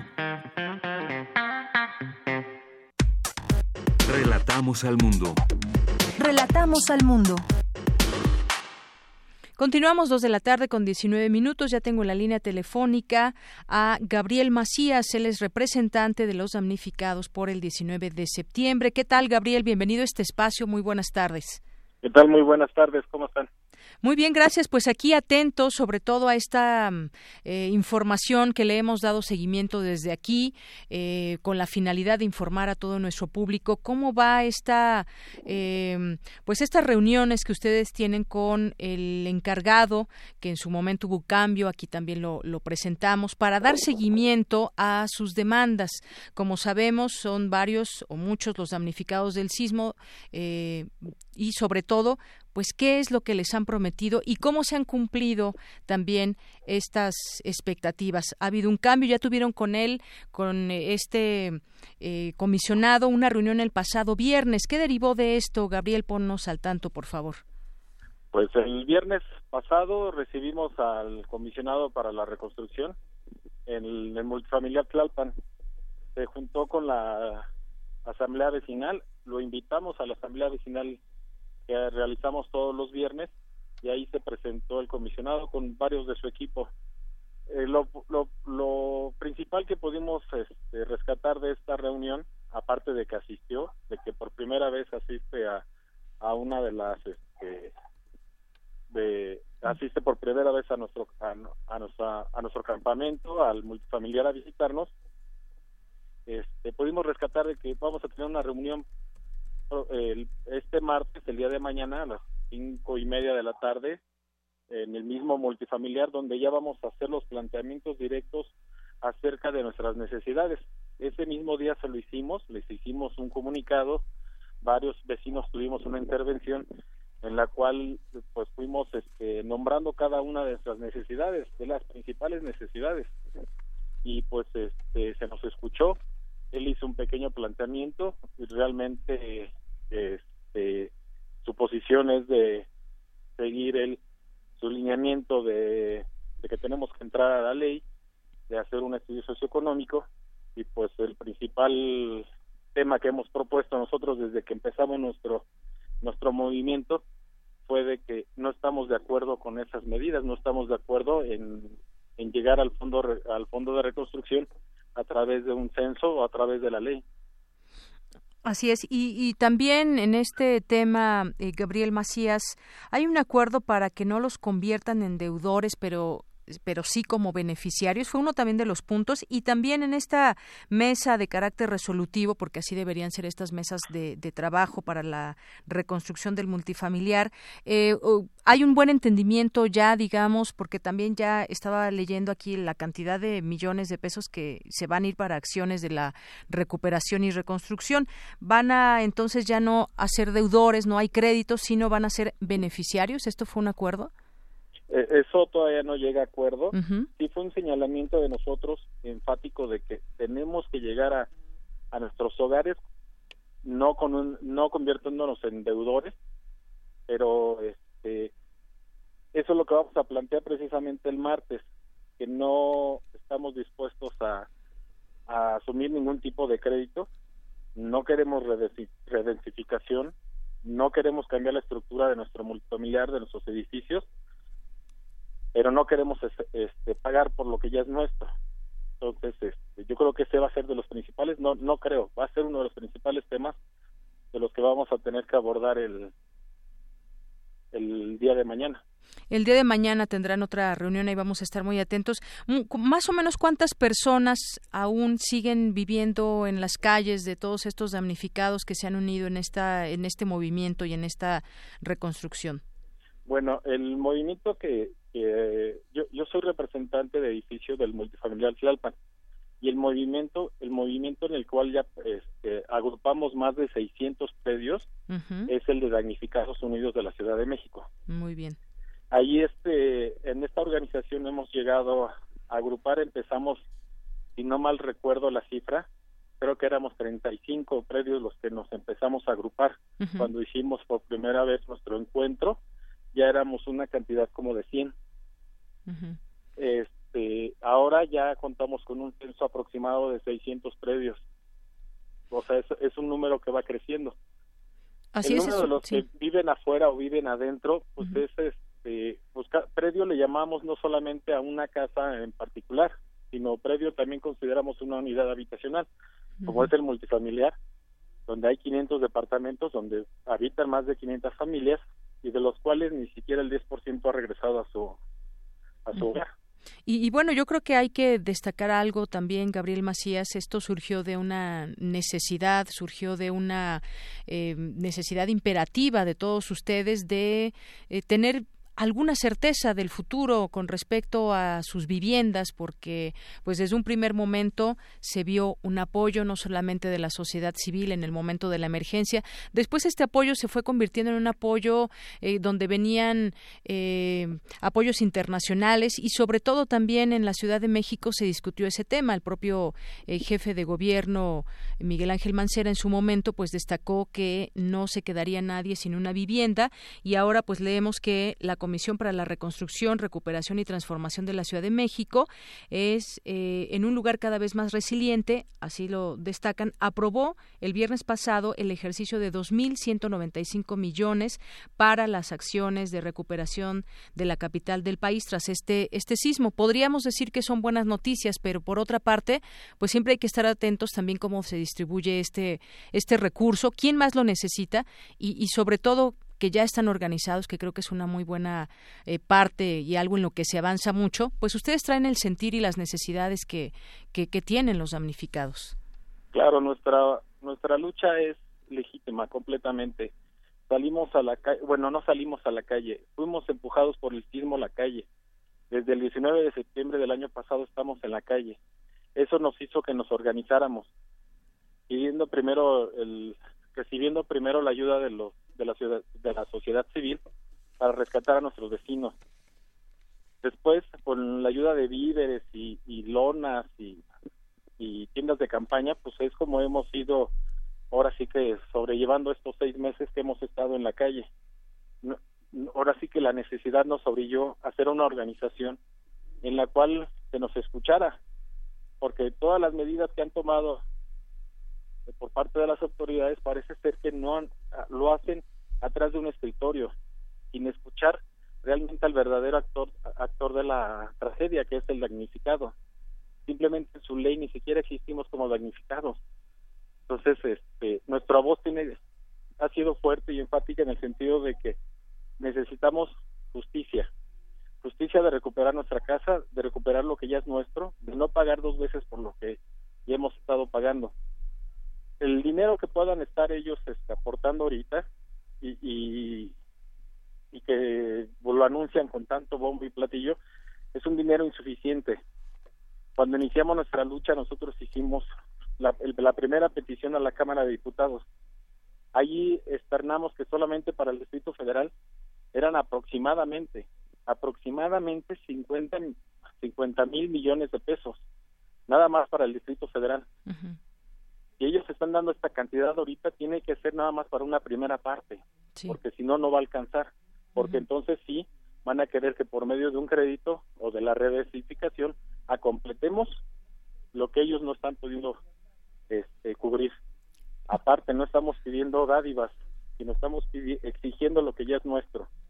Ese dinero que es de fondo público es un dinero que hemos trabajado todos, que ha trabajado nuestros padres, que ha trabajado nuestros nuestros vecinos que hemos trabajado todo México y que ahora estamos exigiendo que se nos que se nos proporcione eso que ya es nuestro. Y mm. siempre hemos manejado el hecho de que si han rescatado bancos, carreteras, e ingenios, azucareros, ¿por qué no hacerlo con el pueblo? A nadie se nos preguntó cuando cada año sale un presupuesto nada más para pagar intereses para la deuda de con los bancos. Pues ahora resulta ser que cuando hay que rescatar al pueblo, ponemos inconvenientes, ¿no?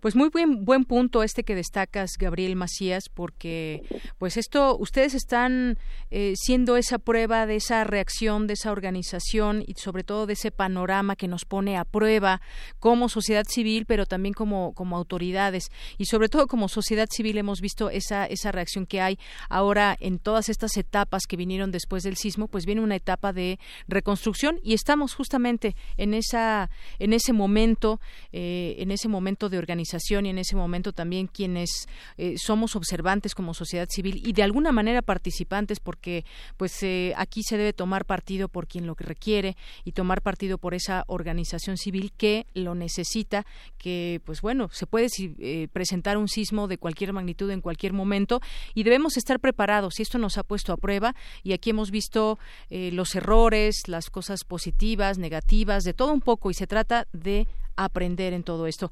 Gabriel Macías, yo te agradezco mucho esta comunicación con nosotros hoy aquí en, en Prisma RU de Radio UNAM. No sé si deseas agregar algo más. Pues agradecerles que nos abra los micrófonos, recordarles de que no estamos, este, de que somos un movimiento apartidista, completamente apartidista, por más de que quieran señalarnos y poner y hacer periodicazos de que no lo somos así, pero realmente no somos no pertenecemos, no, no estamos afiliados ni queremos este, dádivas de ningún partido político. también señalar que a pesar del tiempo que se viene encima electoral, pues no somos botín político de nadie, sino simplemente queremos, lo único que buscamos y deseamos es regresar a, nuestro, a nuestros hogares con dignidad, con seguridad y en paz. Bueno, pues quedan dichas estas eh, palabras. Muchas gracias, Gabriel Macías. Hasta luego. Muy buenas tardes. Hasta luego. Gabriel Macías es representante de los damnificados por el 19 de septiembre. Como vemos, mucho trabajo aún falta por hacer. Porque tu opinión es importante, síguenos en nuestras redes sociales, en Facebook como Prisma RU y en Twitter como arroba PrismaRU.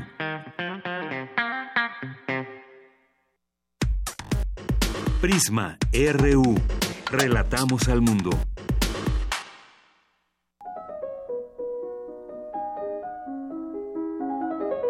Cartografía RU con Otto Cázares.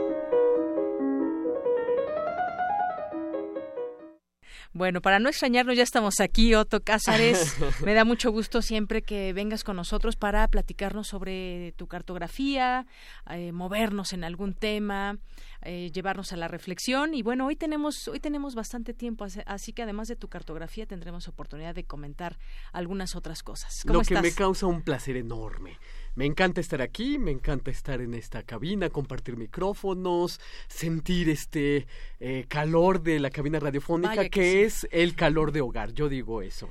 El calor de hogar y el calor de la temperatura, no sé cuántos grados estamos, pero... no, estamos en, temperatura playera. ¿eh? Este, deberíamos ir a transmitir desde las playas y que se oiga un paisaje sonoro del oleaje. Que te oigan todos para que pasemos ese, ese mensaje también de tranquilidad. y, si no es en la playa, por lo menos que sea a un lado de Periférico Sur, porque ya ves que a la distancia lo, el sonido del tránsito da la impresión de ser un oleaje lejano, ¿no? Entonces, Aunque de pronto es interrumpido por alguna, eh, alguna ambulancia. Claro, así, nos descubrirían que no estamos en la playa, sino en Periféricos.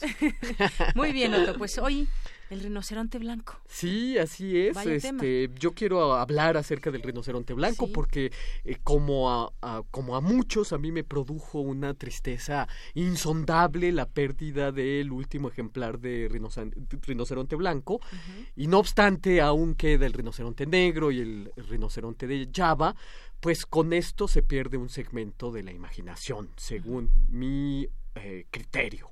Oye, el último rinoceronte blanco macho, porque al último vamos a comentar ahí, hay algunas intenciones de que... Y además, lo, estaba leyendo esta mañana, hay intenciones ya de clonar Exactamente. un nuevo ejemplar, lo cual, si, si hacemos, echamos mano de la tecnología, me parece que eh, por fin la tecnología es adecuada, ¿no? Así es. Bueno, pues arráncate con tu em, comentario de hoy. Yo pienso que la imagen del rinoceronte estuvo Mm, cincelándose durante mucho tiempo. Y ahora la imagen del rinoceronte está rota, con la muerte del último ejemplar, eh, del rinoceronte blanco, extinto para siempre y extinto para siempre se extingue también, por lo tanto, una porción de la imaginación de la naturaleza. Hay un episodio muy conocido acerca no del elefante blanco, sino del rinoceronte de Java, episodio que por cierto estudió muy bien Humberto Eco en su libro fantástico Kant y el ornitorrinco. Y este episodio se refiere al encuentro que hacia finales del siglo XIII tuvo Marco Polo con los rinocerontes. Eh, como se sabe, eh, Marco Polo emprendió tres viajes y en uno siguió la ruta de la seda. La ruta de la seda existía por lo menos, esto se calcula desde hace 1200, desde el 1200 antes de Cristo. En esta expedición siguiendo la ruta de la seda, Marco Polo llega hasta China encontrando la sofisticadísima civilización itinerante que era la corte primero de Genghis Khan y después de Kublai Khan. Eh, y yo creo que Marco Polo en sus viajes se convirtió en el sorprendido por las eh, manifestaciones en que los humanos nos ramificamos. Marco Polo conoció y describió el petróleo, eh, ese aceite negro con el que algunos se procuraban calor, según la descripción de Marco Polo. Eh, describió miles y miles de especias, de frutos, de ritos, de prácticas eróticas. Marco Polo mm, describió a los flaquísimos gimnosofistas, es decir, a los maestros yogi eh, hindúes, que tomaban con el cuerpo posiciones insólitas, posiciones corporales que los hacían asemejar un nudo. Marco Polo describió también el papel moneda antes de que en Europa entrara en uso el papel moneda como este, algo en lo que se presupone un valor que de suyo no tiene. Eh, pero cuando Marco Polo pasó por Sumatra, por Java la Menor, Marco Polo vio por primera vez a un rinoceronte y quizás eh, también sus ojos occidentales fueron los primeros en mirar a estos sorprendentes animales. Ojos occidentales, digo, por supuesto. Eh, Marco Polo no tenía idea de lo que estaba viendo y tomó al rinoceronte eh, como por un unicornio y dijo lo siguiente estos animales tienen las patas del elefante y en el centro de la frente tienen un cuerno largo y negro. No hieren con el cuerno, sino con la lengua, que la tienen cuajada de espinas. Luego dice de los rinocerontes, les gusta estar en el fango. Y termina eh, este comentario muy rápido acerca de la sorpresa que le produjo los rinocerontes, acotando, es un animal muy feo y desde luego no es que se deje tomar en brazos de una doncella, como decimos nosotros, sino todo lo contrario. Y aquí acaba la cita de Marco Polo. Lo que ocurría es que la leyenda de los unicornios decía que solo se los podía domesticar si una doncella lograba hacer que el unicornio posara su cabeza sobre su regazo. Y ahí en el regazo se quedara dormido. Por lo tanto, no era fácil que un rinoceronte de Java pudiera acostarse sobre el regazo de una doncella. Entonces, de ahí que haga esta referencia a Marco Polo. El rinoceronte de Java es precisamente este que parece portar una armadura. Eh, es aquel que, sin haberlo visto, basado únicamente en algunas descripciones textuales, dibujó Alberto Durero en un dibujo que es muy célebre. Lo primero lo dibujó y después lo hizo grabado.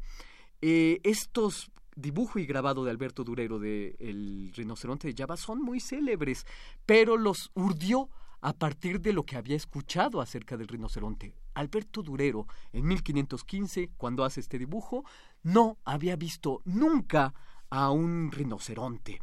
Eh, ese, insisto, este, el rinoceronte de Java es este que parece tener una armadura y posteriormente, eh, ya en el siglo XVII, eh, hay un pintor veneciano de, de, nombre Pietro Longhi que pintó una escena que también es muy célebre. Aparecen unos enmascarados venecianos que están viendo a un rinoceronte negro que en efecto llegó a Venecia en el siglo XVII como un regalo al Dux de Venecia.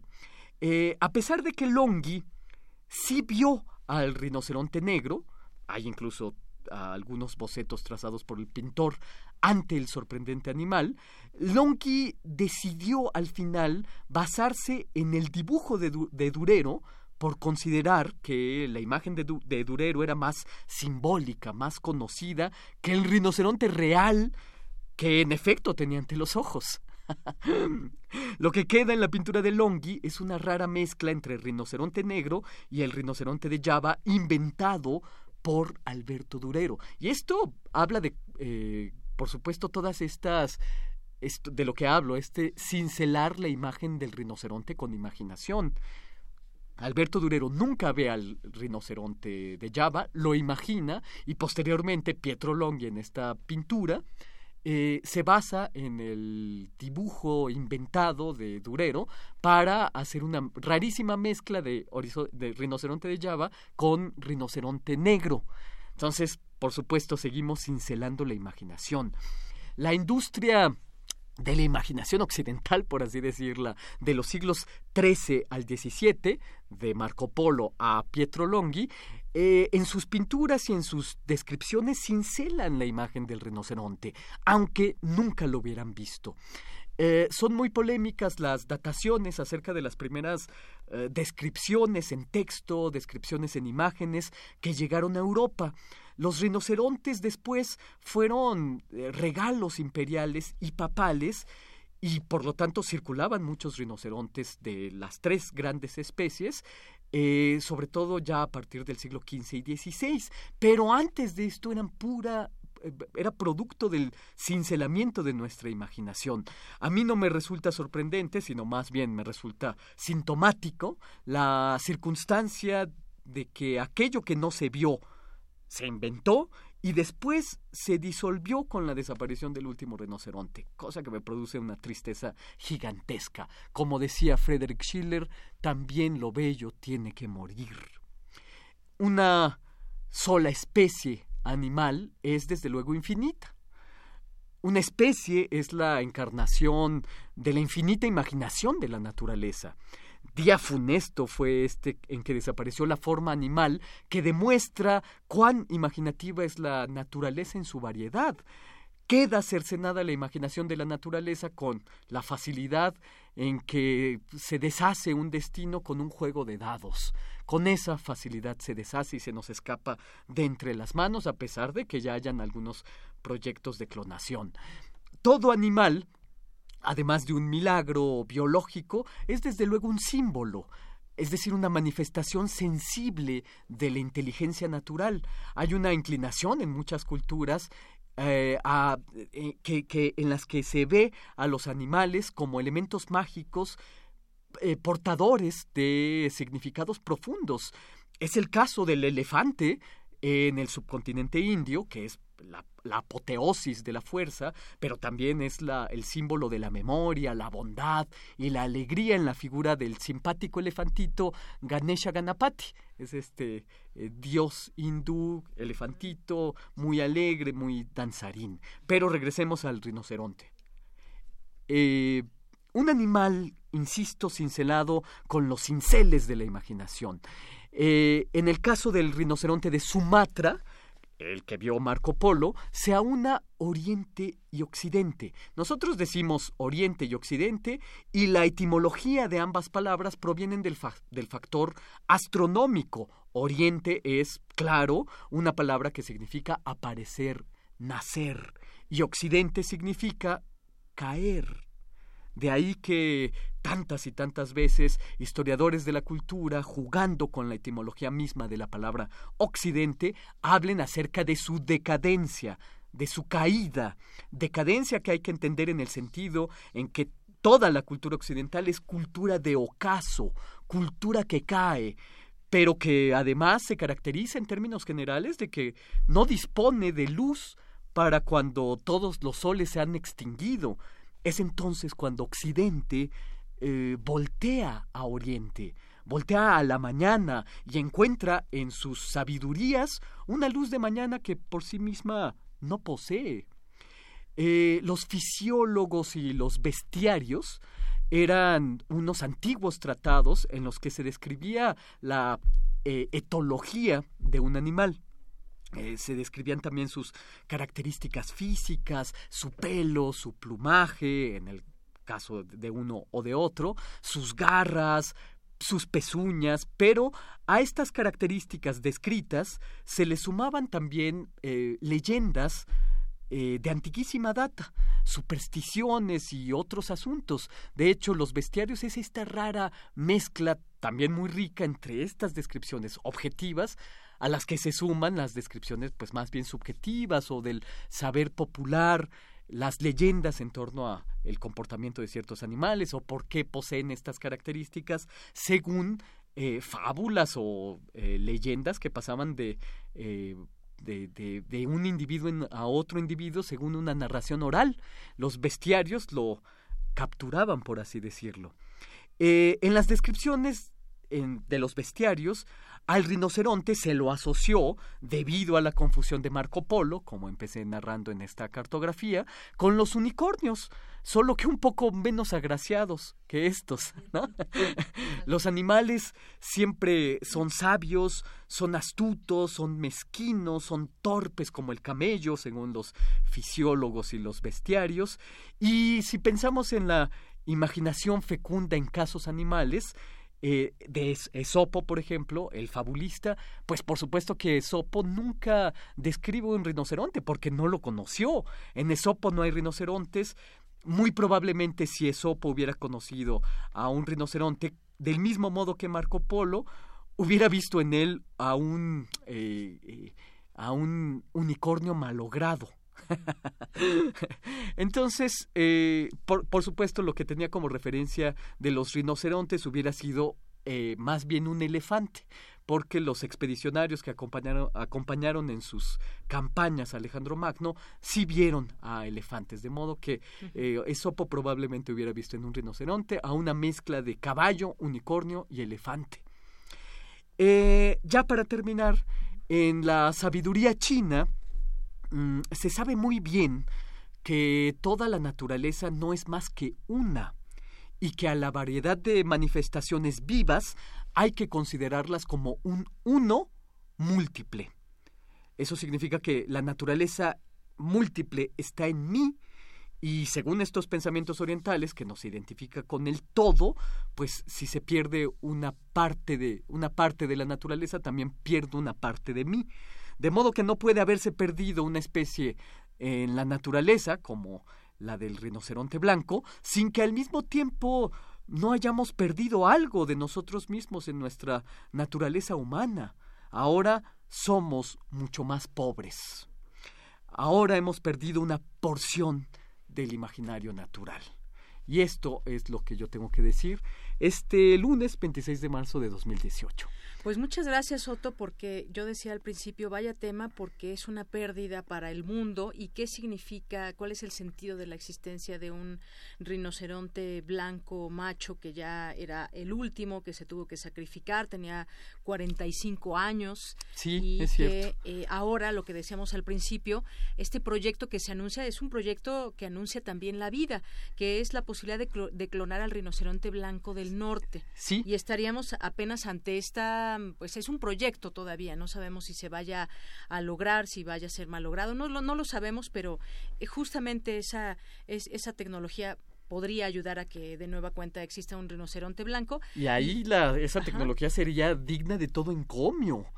Eh, eh, en la medida en que si uno critica la tecnología por lo que tiene de destructor de las formas de vida, de las formas de, de, entender la vida, aquí la tecnología, el saber biológico, eh, podría crear las condiciones de el resurgimiento de esta especie, lo cual sería sumamente encomiable. Hoy estaba leyendo esa noticia en la mañana en el, en el periódico. Sí, justamente hoy sale, se da a conocer esta noticia. Lo cual me parece encomiable. Yo ya tenía más o menos, eh, es, bueno, tenía más o menos la idea de lo que quería compartirles, pero sí, me pareció una gran noticia y ahí la tecnología sería digna de todo el encomio. Claro, y que le sobreviven pues la hija y la nieta de este rinoceronte. Sí. Esta especie majestuosa y que además también nos da la idea de pues de proteger a otros animales y protegernos también nosotros de toda esta de pronto intempestividad muy relacionado también con el tema económico, muchos cazadores furtivos que se empeñaban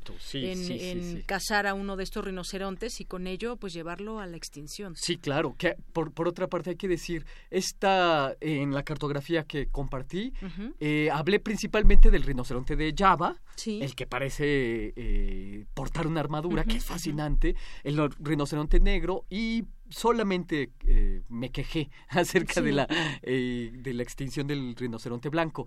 Pero el rinoceronte blanco es africano, bueno, era africano. Era africano. Em, y con la característica de que era yo creo que de las especies animales más grandes que existen, después de la ballena, desde luego. Pero el rinoceronte blanco podía eh, medir de alto un 85 por 4.5 metros de, de, largo y podía pesar más de eh, 4 toneladas. Y por supuesto fue eh, sujeto de la cacería furtiva africana y también el que el cuerno no está no, no está el cuerno no proviene del, del cráneo sino más bien es una especie de uña de modo que si se le rompe el, el, cuerno le podía crecer de nuevo. Y el cuerno era muy este pues llegó a tener mucho valor en el mercado negro. Medicinal y no sé cuántas cosas sí, se atribuían sí sí sí sí la piel también este, se volvió muy valiosa en el mercado negro este, y por lo tanto era sujeto de la persecución de los cazadores furtivos. Así es. Oye, Otto, pues bueno, vamos a seguir platicando, vamos a escuchar a, a Montserrat Muñoz que nos dejó su colaboración grabada. Ah, muy bien. Así que pues, platiquemos con su grabación, a la manera de la invención de Morel de Adolfo Bioy Casares. Y bueno, pues regresamos a despedirnos si te parece bien. Me parece muy bien. Adelante. Era un loco en un avión de soledad. Hola, ¿qué tal? Los saluda Montserrat Muñoz en esta sección presentando las actividades de la sala Julián Carrillo de Radio Universidad. Primero que nada, les quiero contar que ha sido un éxito en nuestra cartelera del mes de marzo, que ya casi está por terminar, pero les avisamos también en esta sección que tendremos función el lunes, este lunes de teatro, sí hay función de striptease en Altamar a las 8 horas, y mañana martes también habrá función de danza contemporánea con la obra Sutura, esta obra encargada por Ballet Ensamble de México. Y para hacerles un breve resumen, disfruten de las últimas funciones. Las dos son cierre de temporada. Eh, Striptease en Altamar se trata de una conjunción de hechos insólitos que juega con los sentidos, con los instintos. De pronto hay naufragios, hay canibalismo también, hay humor y todo a cargo de grandes actuaciones. Los esperamos los lunes de teatro a las 8 de la noche con el cierre de Striptease en Altamar y el martes con Sutura, una obra que habla de rupturas emocionales y también de accidentes personales. Incluso los bailarines utilizan algunos elementos médicos como batas, también como algunas camillas y simulan una situación de hospital que por demás de tener una fuerza, también contiene mucho contenido y mucho movimiento. Danza contemporánea en Sutura los martes a las 8 y también nos pasamos directamente a las nuevas noticias, un redoble de tambores y también un sonar de trompetas porque anunciamos de primera mano nuestra cartelera para el mes de abril que tiene lunes de teatro igual a las 8 de la noche con una obra que se llama Hacia un conteo infinito. Es una obra que trata de dos jóvenes que se encuentran para comprender el sentido de la vida. Los dos son un poco eh, confusos y también en esta confusión también presentan un vacío existencial. Sonará un poco denso, pero todo está a cargo del grupo teatral Lenguas Divergentes, quienes aportan mucho dinamismo a esta obra y por supuesto aquí los esperamos para inaugurar y cortar el listón de esta temporada. Los martes tendremos un festival llamado Oigan, Escuchen, Atiendan. Es un festival dedicado a la música del siglo XII y del siglo XVII. Haremos un arco histórico y también sonoro para comprender la música medieval y también la música llamada paralitúrgica. Tendremos el 3 de abril al, al ensamble Zagales que está formado por Eliseo Lara en la voz y Roberto González en el laúd y la tiorba. Estos son instrumentos que son clásicos de este periodo histórico, así que todos los martes celebraremos conciertos de entrada libre a las 8 de la noche con este tipo de música que por demás de ser insólita también es muy refrescante presentarla en una sala que la recibirá perfectamente con todas las condiciones acústicas y también esperando a todo el público. El Cineclub Radio Cinema continúa los miércoles a las 6. Para el miércoles 4 presentamos Los Idiotas de 1998. Este es el título peculiar que le ha dado el cineasta Lars von Trier, a quien le dedicamos un ciclo todo el mes de de abril también para tener continuidad con el mes pasado y también para hablar sobre su cinematografía. Los conciertos de la Facultad de Música se celebran también el mismo día a las 4 de la tarde, así que tienen un 2 por 1 concierto de la FAM a las 4 y a las 6 Cine Club. El 4 eh, estamos con la orquesta de acordeones de la FAM, quien dirige es Sergio Robledo, todos son ensambles formados por estudiantes, ex estudiantes o académicos de la FAM, así que en casa nos sentimos y en casa también sonamos. Para el viernes, los viernes de intersecciones, presentaremos a La Vodcanera, quienes hacen Gypsy Punk, una banda maravillosa de Colombia, quienes acaban de estar en el Vive Latino y que también son una de las bandas más importantes del festival Rock al Parque allá en Colombia, el más grande al aire libre y también dedicado al encuentro sonoro y a la fusión de los géneros musicales. Si ustedes quieren escuchar el Gypsy Punk de la Bocanera, vengan este viernes 6, completamente entrada libre a las 9 de la noche en los viernes de intersecciones. Anunciamos también que habrá un tianguis de la diversidad textual, es decir, todos los libros que no encuentras en las librerías comerciales estarán en los otros libros, iniciando el viernes 13, el sábado 14 y el domingo 15 de abril. Así que ya lo saben, de primera mano en esta sección les presentamos toda la información y también les queremos advertir que la sala Julián Carrillo les quiere robar el mes de abril.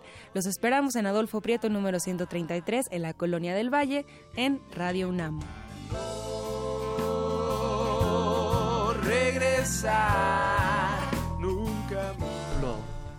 De muchas cosas nos habló Carlos Narro. Ya estamos al aire. Otro es que me estaba preguntando sí, de qué había hablado.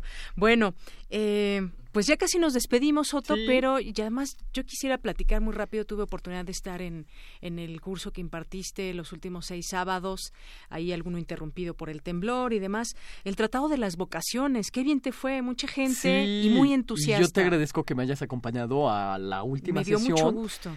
Sí, eh, terminó aquello con, con, con comentarios bellísimos, con eh, amistades entrañables. Es, yo creo, el curso más personal que, eh, que he impartido, porque si bien hablé de todos estos autores que hace algunos meses ya les di a conocer por acá, Lucrecio, Ovidio, Walter Benjamín, Novalis, sí eh, di datos biográficos pero más bien eran mis propias reflexiones acerca de sus obras, su vocación, su, su deambular vital. Yo no diría que di una biografía, más bien hacía reflexiones acerca de sus deambulaciones vitales. Claro, y bueno, me tocó también escuchar esta descripción sobre la vocación maravillosa también que, que compartías con todo eh, este público que te siguió y estas personas estudiosas también de las cuales se aprende y aprenden entre todos pues sí la vocación una palabra que, que es muy fuerte que, que nos implica todo nuestro ser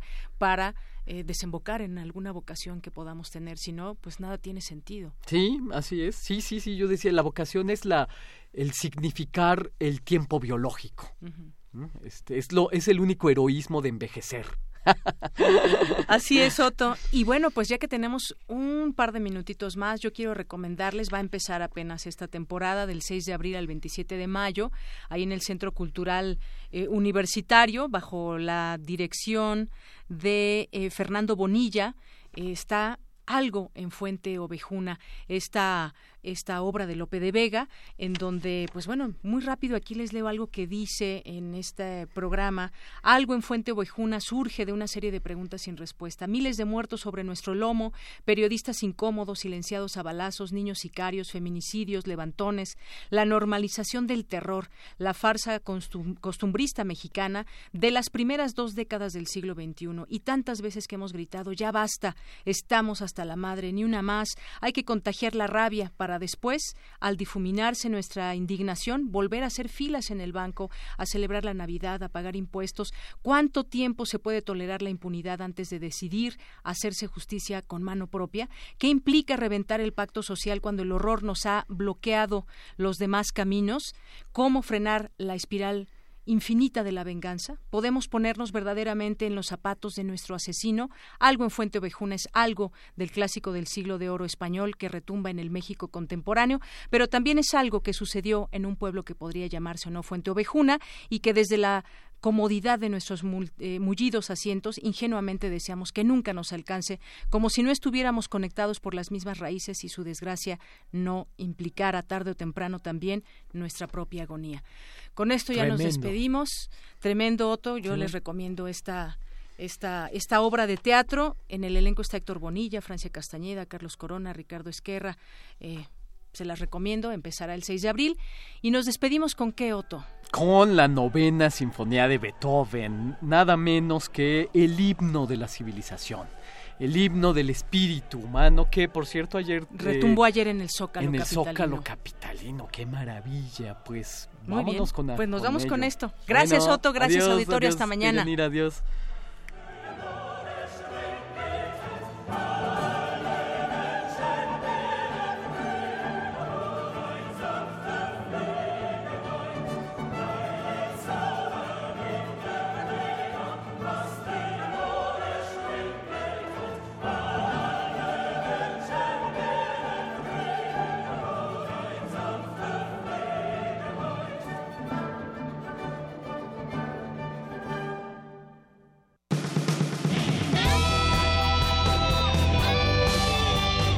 Prisma RU.